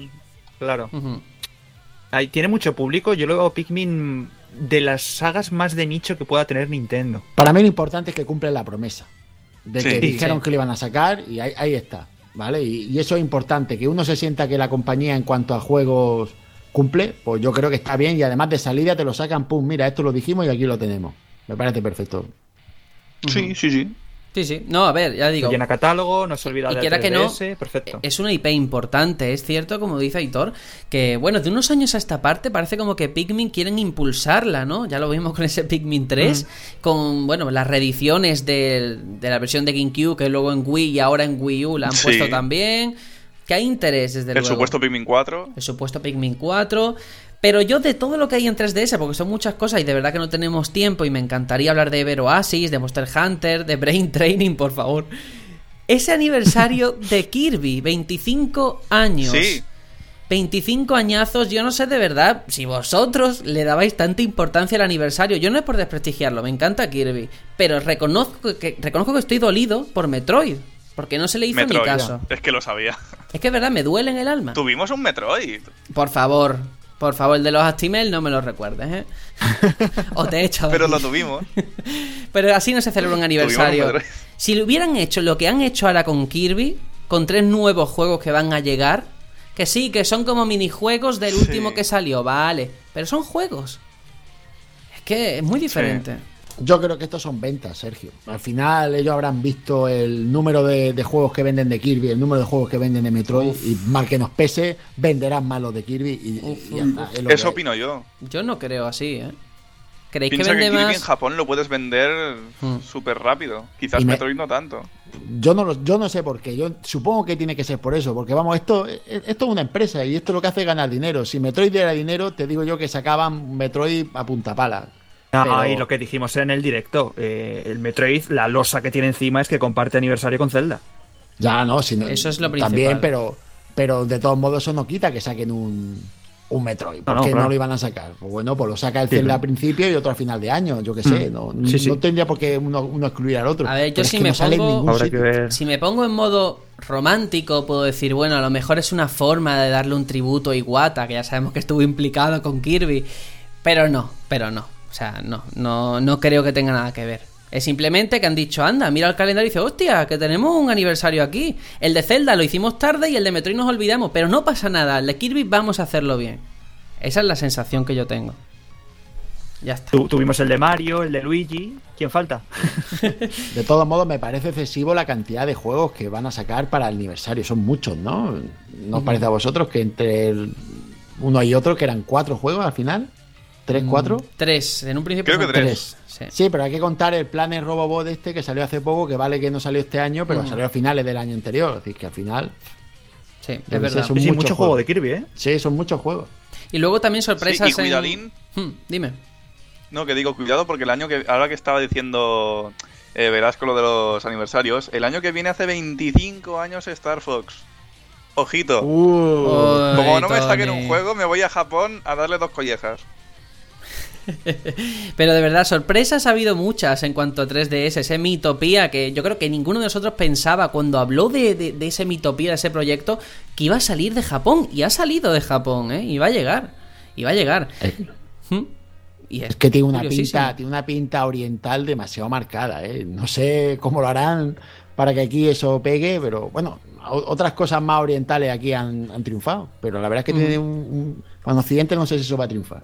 Sí. además salen los, los Mi, que ya están un poquito pasados, ¿no? Sí, por favor. Que Mm, Para mí no, yo creo que los tienen que explotar más y mejor, sobre todo mejor. No, por Tony, favor. Tony, no por favor. Es que eres muy Sí, cruel. sí, yo estoy totalmente de acuerdo. Sí, sí, sí, lo estoy, de verdad. Ay, bueno, que hemos tenido muchas cosas. Este Monster Hunter Stories, ese Brain Training, que de verdad otra vez el Dr. Kawashima, no, por Dios. Ever Oasis, que le Ah, tengo muchas sí. ganas. Fire Emblem. Pero vamos a irnos a Switch, que tenemos también muchas cosas. Ese ARMS, por favor, vamos a detenernos en ARMS, porque ya hemos visto al nuevo personaje, a la nueva luchadora que está hecha como de ramen, que yo creo que... Juanjo, a ti te gustó el sombrerito, ¿eh? Yo eh, vi el sombrero y lo dije y lo voy a decir otra vez. Si ese sombrero me lo sacan de punto, me lo compro y en invierno me lo pongo. 16 de junio, ¿ves? Sale el juego. Ahí lo tenemos. Tengo que decir De hecho, una no sé, cosa. no sé si os fijasteis, pero la stage de esa luchadora es un, es un bol de RAM. Es un cuenco, es un Sí, cuenco, sí. Es maravilloso. Que quiero decir una cosa, porque he escuchado un podcast profesional que no voy a nombrar, ¿vale? Porque os voy a echar mierda y no creo que esté bien decir de, de quién es. Pero han, lo han descrito este juego como una mezcla entre Punch Out y Wii Sport. Y me parece una simplificación muy gorda de un juego en el que ya han demostrado con lo que han sacado que no es lo que parecía en un principio. Yo creo que han, da- que han dado a entender estas personas Sí. que digo que no saben o no han visto el- lo que va de- del juego, no se han pasado a mirar ni el tema de los guantes, ni Sí. el tema Mira, de, la- Juanjo. de los estados, nada. Yo pensaba como esas personas que tú dices, de verdad, además lo he dicho y no tengo ningún problema en admitirlo, pero cuando yo vi ese Y yo, direct, yo. vi lo de que influye incluso los elementos, el fuego, hielo, relámpago, los tipos, por supuesto, de personalización de cada brazo. Todo eso ya me da un- como una confianza de que va a ser más estratégico, que no va a ser dar golpes al aire. Y me tranquiliza. El tipo de mapa, si hay obstáculos. Sí, la altura. todo. Sí, aunque eso creo, creo que es un problema en el formato de Nintendo porque esto va pasando con todos los juegos. Presentan una idea y luego la van expandiendo, pero yo creo que hasta que no presentan cierto grado de expansión, no ves realmente lo profundo que es ese juego.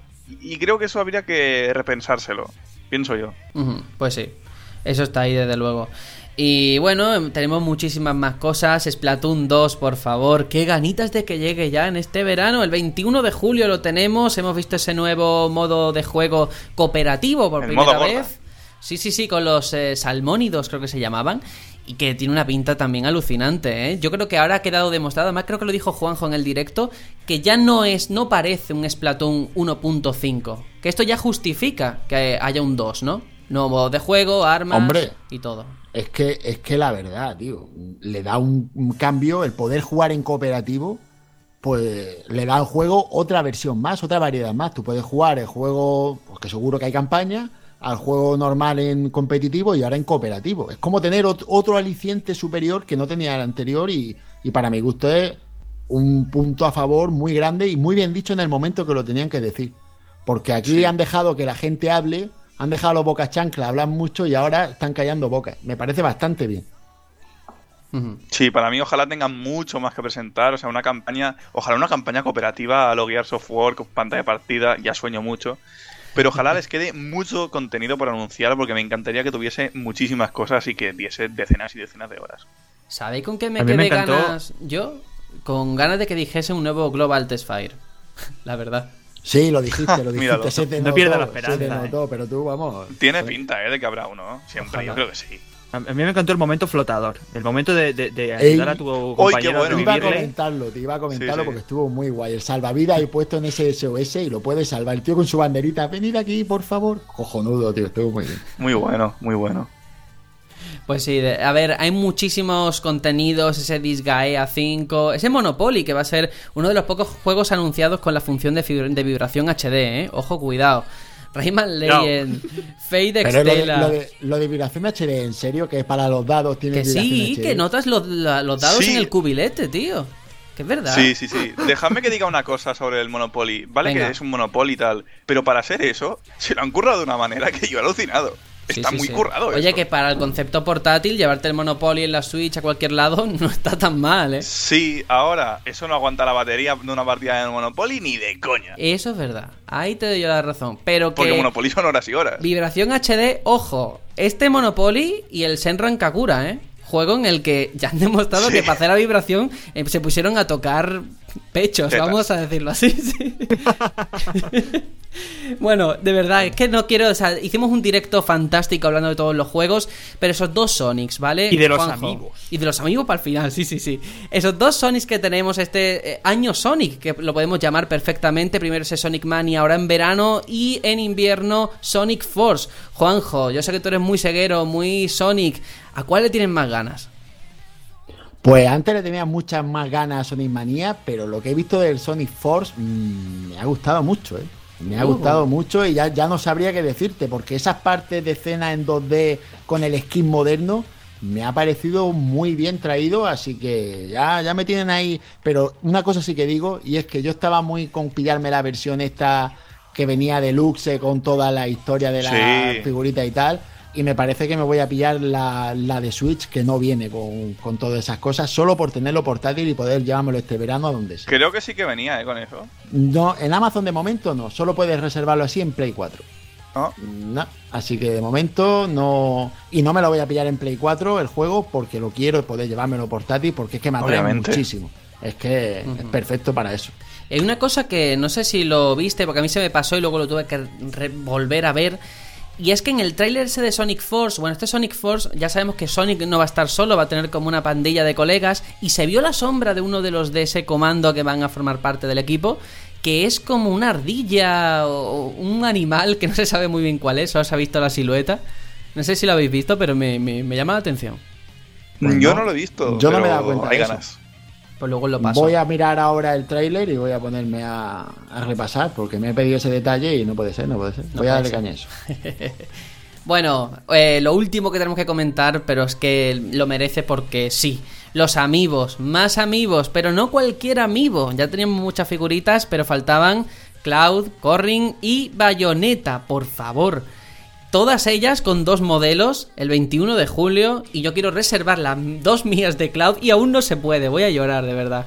Voy a llorar. Eh, y los de Zelda. Y los eh, de Zelda, cuidado. por Y supuesto. Los de Zelda. Zelda. Sí, sí, sí, Eh, de Mayoras, Twilight y Square- Skyward Sword. Sí, sí, sí. El yo 23 de lo- lo no- yo lo Y los no de sé- Splatoon. Bueno, y de Sí, todo. Sí, pero me he cabreado. eh. que son eh. los mismos.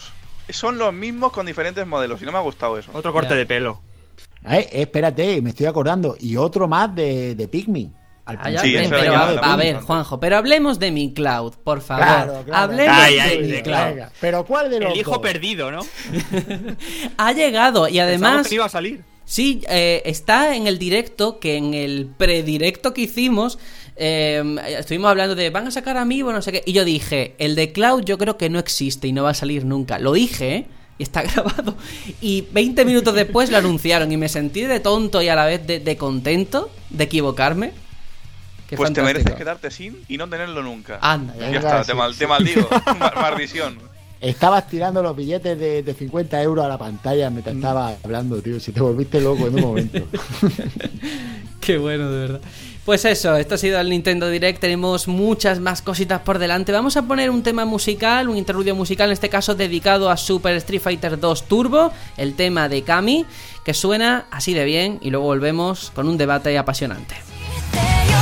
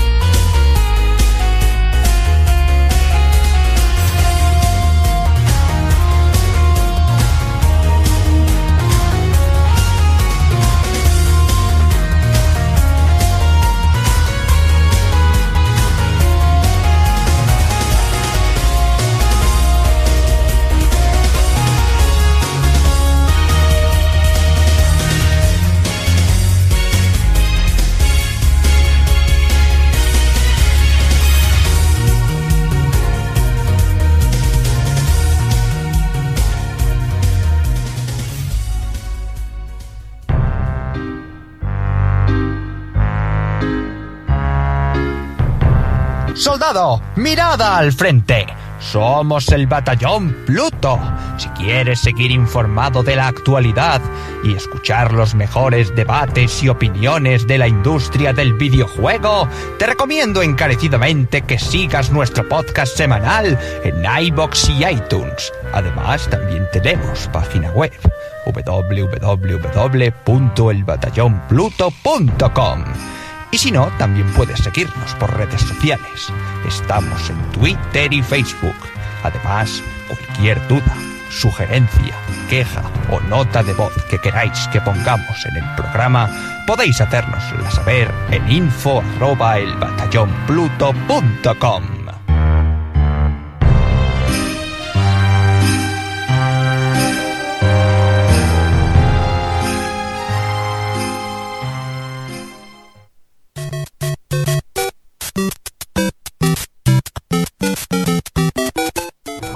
Amigos, a Batallón Pluto, soy yo, Mario. Mamma mía, ustedes son número uno. Vosotros también.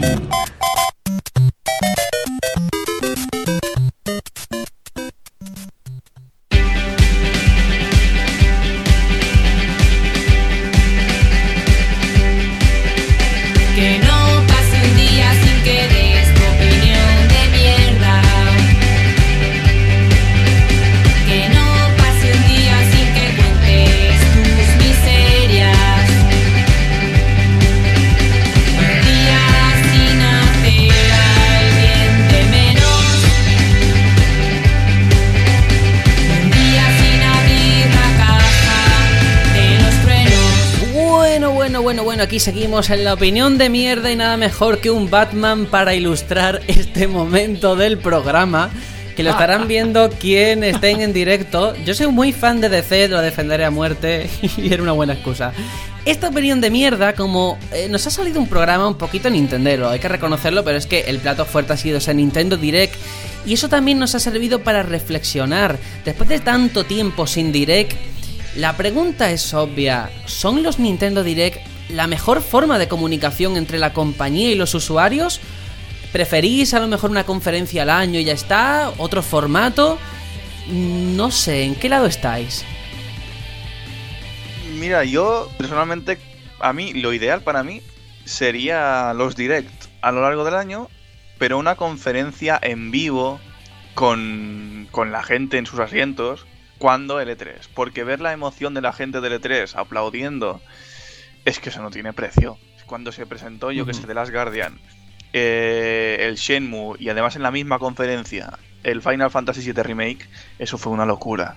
Eso fue genial. Eso de hecho, me acuerdo. bestial, eh. Lo, lo peor lo peor que tuvo Nintendo con los Direct es que anunció eh, no era ni Direct era en el E3 cuando no, no había salido Smash Bros que dijeron rodeados y a lo mejor 20 personas Eh, y además en Smash estará Mega Man. Y la gente aplaudiendo pero 20 personas. Y es como tío mm, no así no. Aprendieron y eso ya no lo hicieron más. Pero ahora todo es el digital event que está muy bien, realmente está muy bien, al menos te ahorras eh, pues mm, ritmos que se cortan y que hay como vacíos, Mm, pero que el documental... yo preferiría las conferencias. Bueno, El documental de documental Yoshi- ritmo no iba muy bien. Sí, que yo me acuerdo de una tía que hacía Bueno. peluches de Yoshi y yo, venga, ¿me vas a meter esto en un E3? pero sí, entiendo el ese- concepto. bueno, pero es- ese 3 fue raro, fue muy raro. Pero sí que es verdad que el formato audiovisual digital, te, un pregrabado, te permite que el ritmo esté editado y sea el que tú quieres. Pero preferible, o sea, las conferencias, cuando están ahí todos aplaudiendo, es que eso no tiene precio. Y eso una vez al año en el E3, eso sería maravilloso. Bueno, Aitor, ¿tú Eso. cómo lo ves? Sí, a ver, un poco, un poco parecido. Sí, es verdad que en el E3 mola mucho, porque es la congregación del año de, de- de- de la industria, ¿no? Y, mola mucho presentar tus cosas y que haya un gran público ahí detrás. Pero también es verdad que los directs, pues es un poco lo que dice Tony, ¿no? Eh, está todo más scriptado, todo más calculado, que no puede haber errores, pero claro, te falta ese sentimiento de, del público, del jaleo, de, el hype, ¿no? Ese contagio de hype cada uno tiene luego en su propia casa en la intimidad.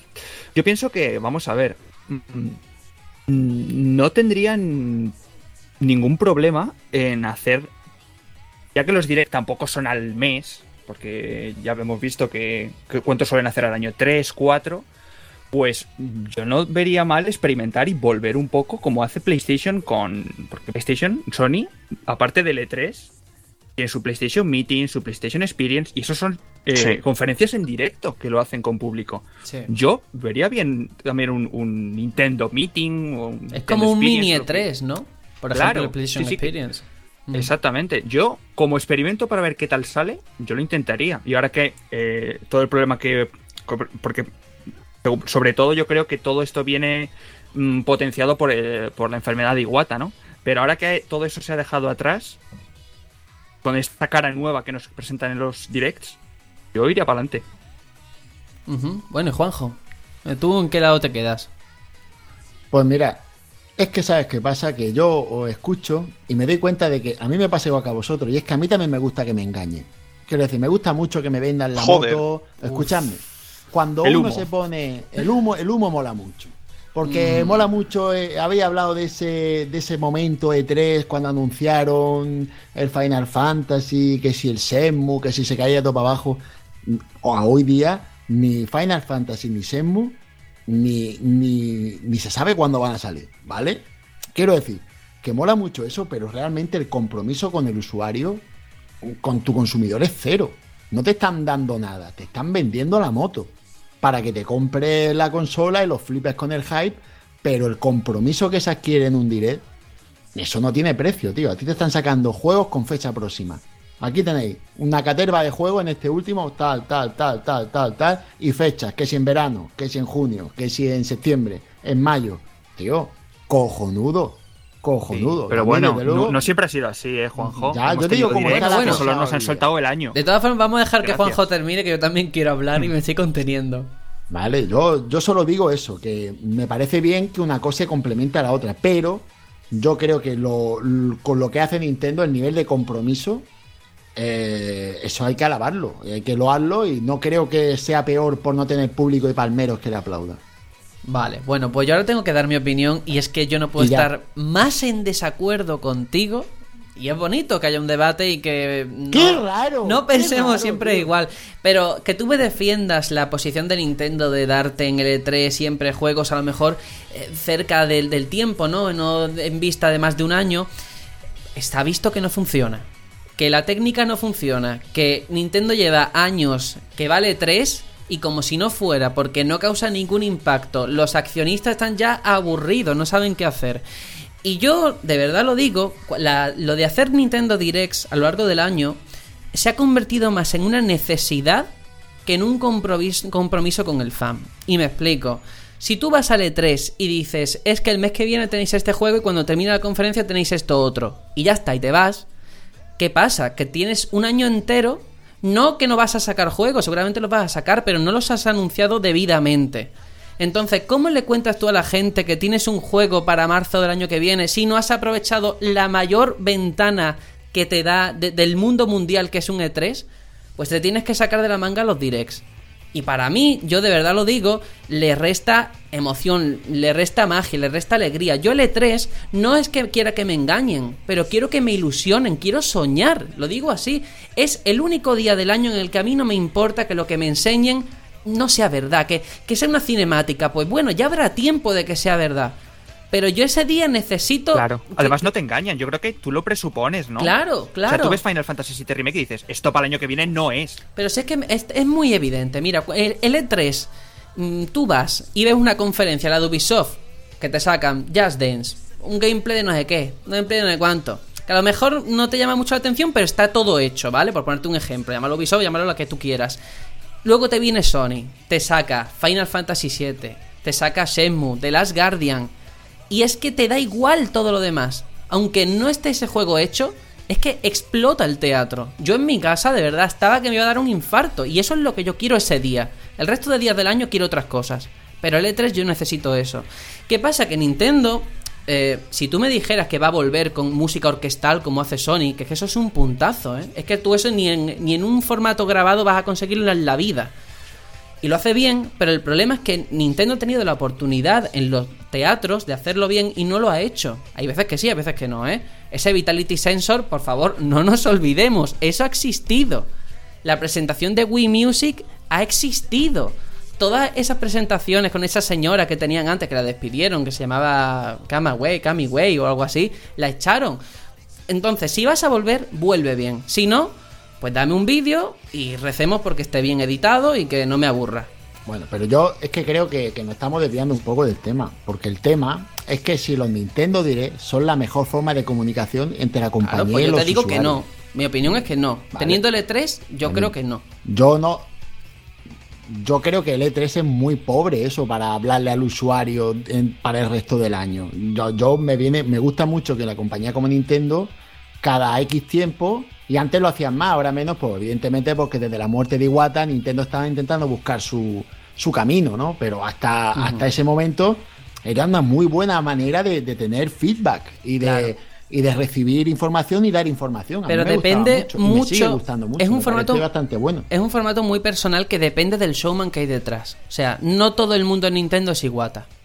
Es verdad, el nuevo chino que nos han puesto, el nuevo japonés, no es Iwata. Entonces depende mucho de quién esté pues, detrás. Ya, pero si te pusieran al señor valiente, aquí cambia la cosa. Hombre, No 10 me digas que no, que minutos lo tolero. no no- Pero más no. Eh, ese valiente entrañable ahí, qué bonito que es. Es que no lo podía evitar, te tenía que gustar. Es que eso tienes que admitirlo. Aún así, yo creo que esto no tiene nada que ver con el número de veces que haces un direct. Eh, tiene que ver con el formato en sí. O sea, sí, está muy bien lo que decís de que si lo dices todo en el E3, el resto del año te quedas vacío. Mm, Pues mm, no. O sea, el resto del año puedes hacer X evento, llámalo como quieras. Sony lo llama PlayStation Experience, PlayStation Meeting, lo que quieras. Hazlo en directo y yo creo que, bueno, yo solamente con los con los aplausos, con el fervor de la gente, eso ya es marketing, con eso ya estás vendiendo. Es verdad, estoy de acuerdo. Y fíjate, Juanjo, ¿eh? hasta qué punto el E3 es importante, y quiero que lo, que lo entiendas, que me, ha venido a la mente ahora la noticia de esta semana, que Project Scorpio, Microsoft otros, otros años con sus consolas, ha montado un evento antes del E3 para enseñar ante la prensa su consola. Ocurrió con One, por ejemplo. Esta vez no. Lo va a presentar por primera vez en el E3. Porque sabe que hay miles de personas al otro lado viéndolo. Y que ese es el golpe la de efecto. generalista. Claro. Pero si, si vamos a ver, mm, yo soy el primero que le gusta los formatos de 3, que yo no estoy diciendo que sea malo el formato de 3. Yo me compré una Play 4 después de un E3, porque, me, porque hicieron lo que tenían que hacer, que era venderme la moto, y me la vendieron muy bien, y me compré una Play 4. Eh, quiero decir que yo no critico ese formato, yo solo estoy diciendo que para mi gusto es mejor el compromiso que se adquiere con una, mm, un Nintendo Direct pautado en el tiempo, donde te van diciendo los juegos que van a salir, donde te van teniendo, un- te van comentando que con el Zelda te iban sacando poco a poco algún teaser del juego, no sé.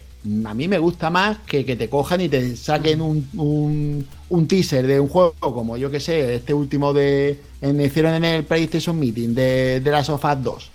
Pues Sí. tío, te sacaron un teaser de un juego que va a salir dentro de 4 o 5 ¿Y años. no te, no O te lo- tocó la patata? A mí Claro que, me tocó la, sí, ¿eh? claro que me tocó la patata, pero no considero que, que eso sea in- mm, guay para mí porque yo no sé lo que va a ser cuándo va a salir ese juego. Me parece mucho más táctil o mucho más práctico lo que hace Nintendo que te saca los juegos poquito a poco te van diciendo mira esto es lo que tiene Sonic Manía para este verano hostia yo tengo ahora mismo un high con el juego de hecho me lo han vendido para Switch me han vendido ese juego para Switch y me han quitado una reserva que tenía para, para Play 4 De todas formas, yo veo aquí que, claro, estamos comparando y es normal hasta cierto punto, por ejemplo, Sony con Nintendo, pero es que Sony, el apoyo que tiene Play 4 de third parties, el catálogo que tiene es tan grande que puede espaciarlo en el tiempo los anuncios. claro claro eso Nintendo tiene cuatro juegos, ahora mismo con Switch, ¿vale? No quiero que nadie se lleve...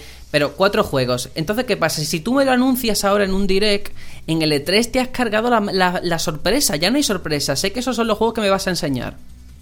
Entonces, eh, es de O no, jugar con o a lo la... mejor te enseña ahora este porque en E3 tiene otros para enseñarte. Mucho más... Otros que no sabes, porque son Mucho sorpresa. más tampoco puede tener. Que ojalá y seguramente nos llevaremos una sorpresa o dos o más. Pero que quiera que no siempre un direct te está quitando algo para darte esa inmediatez, ¿no? Siempre sacrificas algo en pos de otra cosa. A Pero ver, no Sergio, sé. yo, te, yo te pregunto una cosa. Si en este 3 te presentan un Metroid o un Earthbound, ¿tú qué? Firmo. Compro todo, venga. Vale, vale. Pues dentro de... Hostia, dentro de mes y medio. Sí, Tony, sí. Que estamos en a mediados de abril. Pues dentro de mes y medio ya lo veremos. Sí, sí, sí. Vale, muy bien. La, la pregunta es el formato. Si dentro de un mes y medio Nintendo va a hacer un direct ahí como, como ha estado haciendo últimamente, o va a hacer una conferencia a los Sony o Microsoft ahí con el teatro público y a ver a ver si se cae todo el mundo. A ver, Tony, ¿tú qué prefieres? ¿Que te anuncien un Zelda con un vídeo en el que se ve a Miyamoto diciendo es que yo de chico iba en una cueva y te sacan un documental a la National Geographic? ¿O prefieres a Miyamoto en un teatro diciendo mira qué juegazo? Yo prefiero lo segundo. Mira, yo prefiero lo segundo, pero además que luego suban lo primero, porque eso, los publireportajes barra documentales estos que hacen, si se hacen bien, son la leche. Vale.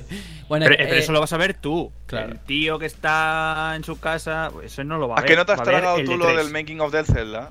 Sí, pero yo. Pues es lo mismo. El, el que va, el reportero de Antena 3 que va allí al E3, pues se va a enterar solo de lo que hay en el escenario. Sí, bueno, yo lo que me ha quedado Bueno, el- claro de... El de Antena 3 no se va a enterar de nada. ¿eh? Lo que me ha Bueno, quedado claro de todo esto es que nosotros lo queremos todo. Queremos direct, queremos conferencia y queremos pasarnos lo Queremos que juegos, y Queremos está. juegos, que es lo que cuenta. Queremos Un- marcha, marcha. Me parece estupendo. Bueno, vamos si os parece con la microsección Vida Retro y por favor en los comentarios eh, de este podcast ponernos qué opináis vosotros, qué esperáis del E3, no solo de Nintendo, sino de todas las conferencias, si hay ilusión, si hay magia, si hay hype o qué hay por ahí. Y bueno, si hay rumores, porque todavía no hay nada. Lo dejamos aquí y vamos con el Vida Retro.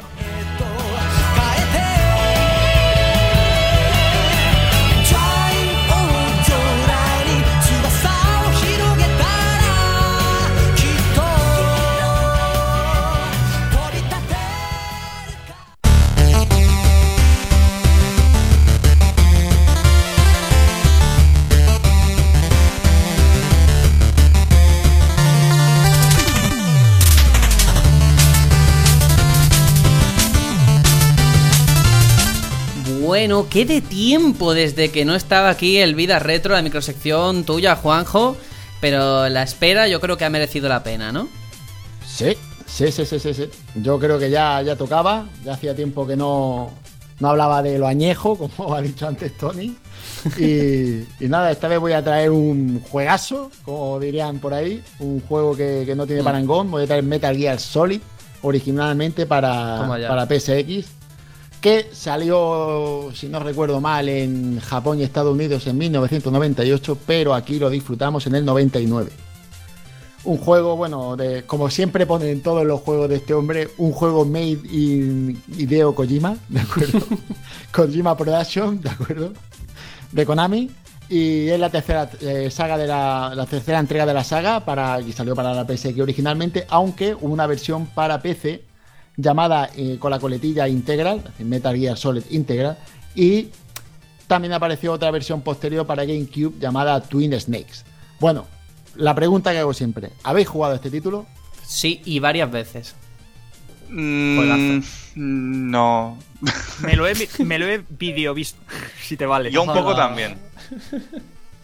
Bueno, decir que después de este programa estas dos personas dejarán de hacer este podcast, ¿de acuerdo? Ay. Ya me encargaré yo de cortarle las piernas para que no puedan ni andar después de lo que acaban Lo de dice el que no ha jugado Half-Life en su Pero vida. es que no puedes comparar un juego Bueno, como venga. Son del mismo nada. año, ¿eh? con nada. Bueno, simplemente decir que este juego, eh, en el momento que salió, fue un, un golpe sobre la mesa, un cambio de mentalidad. Todos los usuarios de consola estábamos, bueno, todos los usuarios de consola, una grandísima generación que nació con los videojuegos a la misma vez, íbamos haciéndonos adultos y cuando salió este juego, eh, cambiamos la manera de pensar. Era un juego de infiltración en tercera persona con un aspecto muy cinematográfico, algo que no, no sabíamos lo que era. Estaba totalmente doblado al castellano y para la época muy bien doblado. Supongo que habrán mejores doblajes, pero nosotros flipábamos, flipábamos con ese doblaje. Y con la mayoría de cinemáticas usando el motor del juego, algo que en aquel momento no, no se veía. Mm, Bueno, están poniendo por aquí en este Nintendo el pero qué coño, y es verdad, ese pero qué Sí. coño de Solid Snake fue mítico. Y bueno, lo de lo que estaba diciendo de las cinemáticas con el motor de juego no se veía, era muy típico que hubieran CGs en Final Fantasy, en otros juegos, en Resident Evil, pero aquí prescindieron de eso y le dieron mucha mejor fluidez al juego utilizando el mismo motor. Se veía muy tosco y hoy día lo ves muy tosco, pero en aquel momento molaba mucho. Explota muy bien la interactividad directa con el jugador, Por ejemplo, no sé si lo habéis jugado o lo habéis visto o lo han contado, eh, la lucha contra Psicomantis. Es buenísima, lo voy a spoilear. Lo voy a spoilear porque, porque fue la polla y el que no haya jugado ahora que se joda. Eh, para poder pasarte a este enemigo, este enemigo te lee la mente y lo que tienes que hacer es cambiar el mando del puerto 1 al puerto 2 porque si no te lee los movimientos. Eso es romper la barrera de juego y eso en aquel momento te rompía la cabeza, flipaba, decías que ¿quién es el puto genio que ha hecho esto? Y que, y Kojima- que además te leía hasta la memory card, ¿eh? Claro, si tenías tenía- partidas si te- guardadas de otro juego, te decía, tú has estado jugando a no sé qué. De Konami, cuidado, de otros Sí, sí, juegos sí. de Konami. Si tenías, por ejemplo, guardado partidas de, de yo que sé, de Castlevania Symphony of the Night, te decían, "Mm, ¿te gustan los juegos de vampiros? Tal. Está muy guay. Y después te- había otro momento en el que el Nate tenía los músculos entumecidos y te decía, Nate, ponte el mando en, en el bíceps. y empezaba a vibrar. Acojonante. Acojonante. Eran cosas que hoy día, hoy día estarán muy vistas, pero en aquel momento flipaba. ¿De acuerdo? Pues no tanto, ¿eh, Juanjo? Tampoco se ha Pues- visto tanto eso repetirse. Pues, pues, pues imagínate. Cambio de puertos y eso. Exacto, exacto. Primero a tipo de tratar a jugador como un adulto, fueron las primeras veces en las que no era, no era simplemente que el juego fuera adulto, sino que el trato, eh, la manera de hablar, la manera de, de narrar el juego estaba muy bien llevada. Y mm, dentro de una cultura muy permisiva con el pirateo, que es lo que había en aquel momento, por lo menos a mí personalmente, que yo pirateaba todo, lo ha habido por haber, este juego lo pillé pirateado, pero fue el primer título que me hizo plantearme tener un juego original. Y de hecho, me lo compré. Me gustó tantísimo, fue tal el impacto. Y además era necesario, ¿eh? O sea, al menos si Sí, lo hacías bien sí. por el tema de la carátula, por la Sí, sí, sí, frecuencia. porque eh, había una frecuencia para hablar por códex con Meryl, la 140.96, si no recuerdo mal. Es que este juego lo juego todos los años. Todos los años. Mm. Es el único juego que juego todos los años. Y por Navidades. Y lo dicho, eh, necesitabas, eh, no te decía nadie cuál era la frecuencia para hablar con Meryl y la única manera que tenías era la parte de atrás, en la, en la, en la carcasa, en la caja, venía una imagen donde se veía su frecuencia de códec. Y, y nada, diferentes situaciones las que se te planteaban, francotirador, shooter en, en escaleras, infiltración de combate contra un helicóptero, yo qué sé, mil cosas. Gran carga argumental, mucho, muchísima, y diálogos muy profundos y muy largos por code, muy largo, ¿eh? De verdad que sí que... Y todos doblados, acojonante. Era, lo dejaba ahí puesto y a lo Metal Gear tú a, a escuchar y a, disfrutar. El argumento, bueno, pues controlas a Solid Snake y nos enfrentamos en una base con armamento nuclear tomada por unos terroristas con rehenes y la ayuda del codec, que es lo único que tenemos para comunicarnos con el exterior y para rastrear a los enemigos. Y el único apoyo externo que hay. Y no voy a decir nada más porque creo que este juego merece ser jugado y disfrutado por todo el mundo. Y el que no lo haya hecho, que vaya, que lo piratee, que haga lo que haga falta, lo necesario para jugarlo. Sí, la última que jugué yo fue en PSP, o sea que posibilidades hay muchísimas. Y quiero dar un dato así, fucker, muy bueno, porque además me enteré hace poco. Eh, fíjate, es que Hideo Kojima es verdad. eh, siempre se habla de que está muy sobrevalorado, pero es que lo que hizo este hombre por la industria. Porque podemos entrar en los últimos juegos que ha hecho, vale, pero este en concreto, este Ah, en, ese, Metal en su Gear- momento no era nadie. pero en e- este juego lo que supuso para la industria y para todo el mundo, que además incluso hay un documental en el que él sale trabajando un vídeo en YouTube, lo podéis encontrar, haciendo este juego, y él explicaba ante la junta del resto de personas que hacían el juego, con piezas de Lego, eh, lo que era el diseño Me de, los en la mapas. leche. Impresionante, pero y tú dices, bueno, ¿y por qué con Lego? Pues porque ese año hubo un terremoto en Japón que se cargó todo lo que tenía hecho el estudio, que fue impresionante, y nada más que tenía piezas de Lego. Entonces recreó todo lo que había perdido con los assets, todos los artworks y todo eso, con piezas de Lego, ¿eh? Impresionante. Si lo podéis ver el vídeo en YouTube, os vaya a quedar loquísimo, ¿eh? Eso es un genio. Y las luego letras, un. Yo tengo una pregunta para ver que me puede responder su opinión, Juanjo.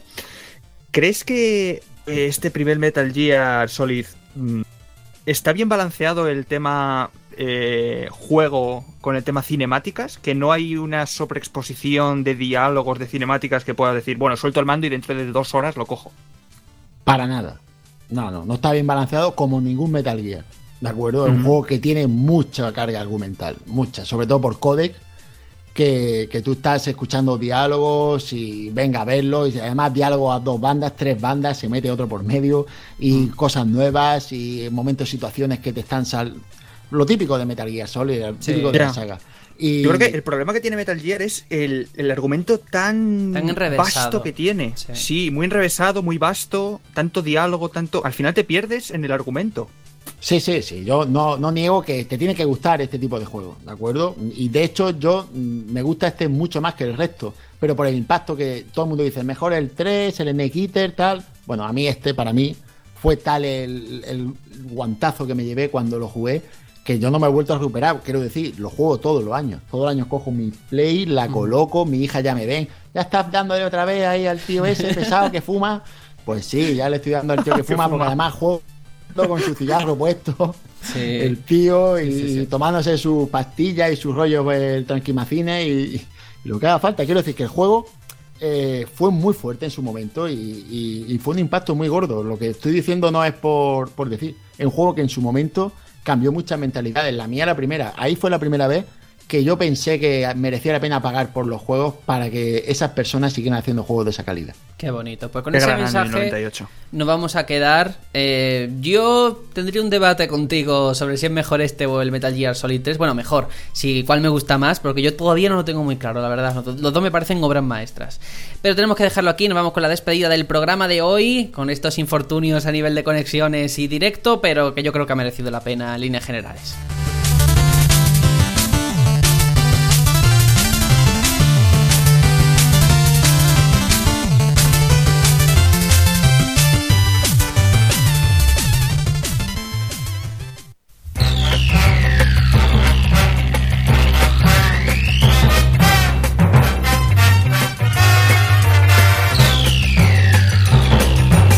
Vamos a hacer un repaso antes de nada a los comentarios que nos habéis dejado en el programa pasado. A Jesús Caldera, que él nos comentaba que su precio, lo que él espera para Scorpio, es que cueste 500 euros. Luego tenemos a Ferry360 que nos dice: Una pena que Juanjo no haya podido estar esta semana. No, Juanjo, no party. Muy buen Gran- podcast. gran comentario, muy bien, Ferry. gran Muy bien, Ferry. Dice, bueno, decir que me habéis animado a comprar el nuevo Kingdom Hearts que llevaba varios días pensando en comprármelo, ya os contaré. Yo también jugué en su momento y recuerdo que los compañeros eran mancos y la nave Gumi un poco coñazo. En el tema de la potencia me da un poco de rabia que no se hable tanto de Switch, siendo una consola tan pequeña y fina y que pueda correr juegos como por ejemplo Zelda también, que para mí es un portento gráfico. Pues sí, mira, que te hayas comprado Kingdom Hearts por lo que hayamos dicho, yo me siento orgulloso, la verdad. Seguimos, Raúl Serrano, muy buen programa. En cuanto a Scorpio, en cuanto sepa el precio, veré qué hacer, si comprarlo o no. Si se suben a la parra con el precio, iré a PC sin pensarlo. Y por último, Payball87, que nos comenta en cuanto a Scorpio, que en otro podcast escuché que aún a día de hoy se venden muchísimas más Play 4 Slim que Pro siendo la diferencia de 100 euros entre ellas. O sea que el precio final de Scorpio será muy importante y viendo cómo está el panorama en la industria, lo más razonable sería 499 euros. Quién sabe, lo mismo nos sorprenden. De todas formas, más optimizar y menos potencia. Por cierto, ¿creéis que Sony contraatacará bajando los precios permanentemente de sus consolas? Yo creo... Sí. Yo creo que no. Yo creo que no hace falta. No. No, no tiene necesidad. Sí. Creo. No, y han pagado por una Play 4 está muy bien. No tenéis ni idea. Sí. Bueno, lo que le han dado me gusta, muchísimas gracias a todos, a Antonio Lázaro, Bruno Dog, a Darío, Igor Usan, Cafasan, Castec, El Sobrasadas, Ferry360, Lambali, Raúl, Fedeorz, Salore, Matt, Jess Beggy, Javier Alonso, Payball, Mortal Cron y Javier Caminero. Muchas gracias a todos vosotros por haber estado ahí y a los que habéis estado hoy viendo este directo y si no, a través del diferido, que no pasa nada, es la magia del podcast y repetiremos con estas experiencias, aprendiendo de los errores y mejorando lo presente. Bueno, Tony, nos despedimos. Eh, nada, una semana más aquí, encantadísimo de estar y ya veré mi calendario que me permite porque estas semanas próximas voy a estar un poco liado, pero intentaré estar, intentaré estar. Muy bien, es estupendo. Vámonos entonces con Aitor, que nos despedimos también, a ver qué te ha parecido esta experiencia y hasta la semana que viene. Muy bien, pues nada, yo ya estoy mirando al próximo lanzamiento. Esto no para, la rueda sigue, el año es muy largo y tenemos muchas cosas a lo que jugar. Y ese Outlast 2 es lo siguiente, es mi próxima presa. Muy bien, me alegro. Juanjo, igual, nos despedimos. Bueno, yo quiero dar especialmente mi agradecimiento al usuario o persona que ha votado en negativo a nuestra emisión en directo. Me ha encantado. Ni 20 minutos ya nos habían puesto un negativo. Me encanta, ese tipo de personas me llegan al alma. Y, y después solo decir que cinco días para la edición GOTY de Dark Souls 3, ahí estaré. Quien me quiera encontrar, que se vaya a Norlondo. Uy, uy, uy, uy. En la semana que viene no te vamos a ver el pelo, me da a mí. Con todo esto. Bueno, nos No, despedimos. no me va del pelo de todos modos porque soy calvo. ¿sabes? Bueno, pero seguro que te compras el gorrito de, de ARMS y ahí sí que vas a lucir mejor. Ahí, ve por la sombra, Juanjo, ve por la sí, sombra. señor, sí. Ve por la sombra. Nos vamos hasta la semana que viene son, lo- con los mismos, pero más diversión, más contenido, más magia y a pasarlo bien esta semanita. Así que nada, adiós. Bye, bye.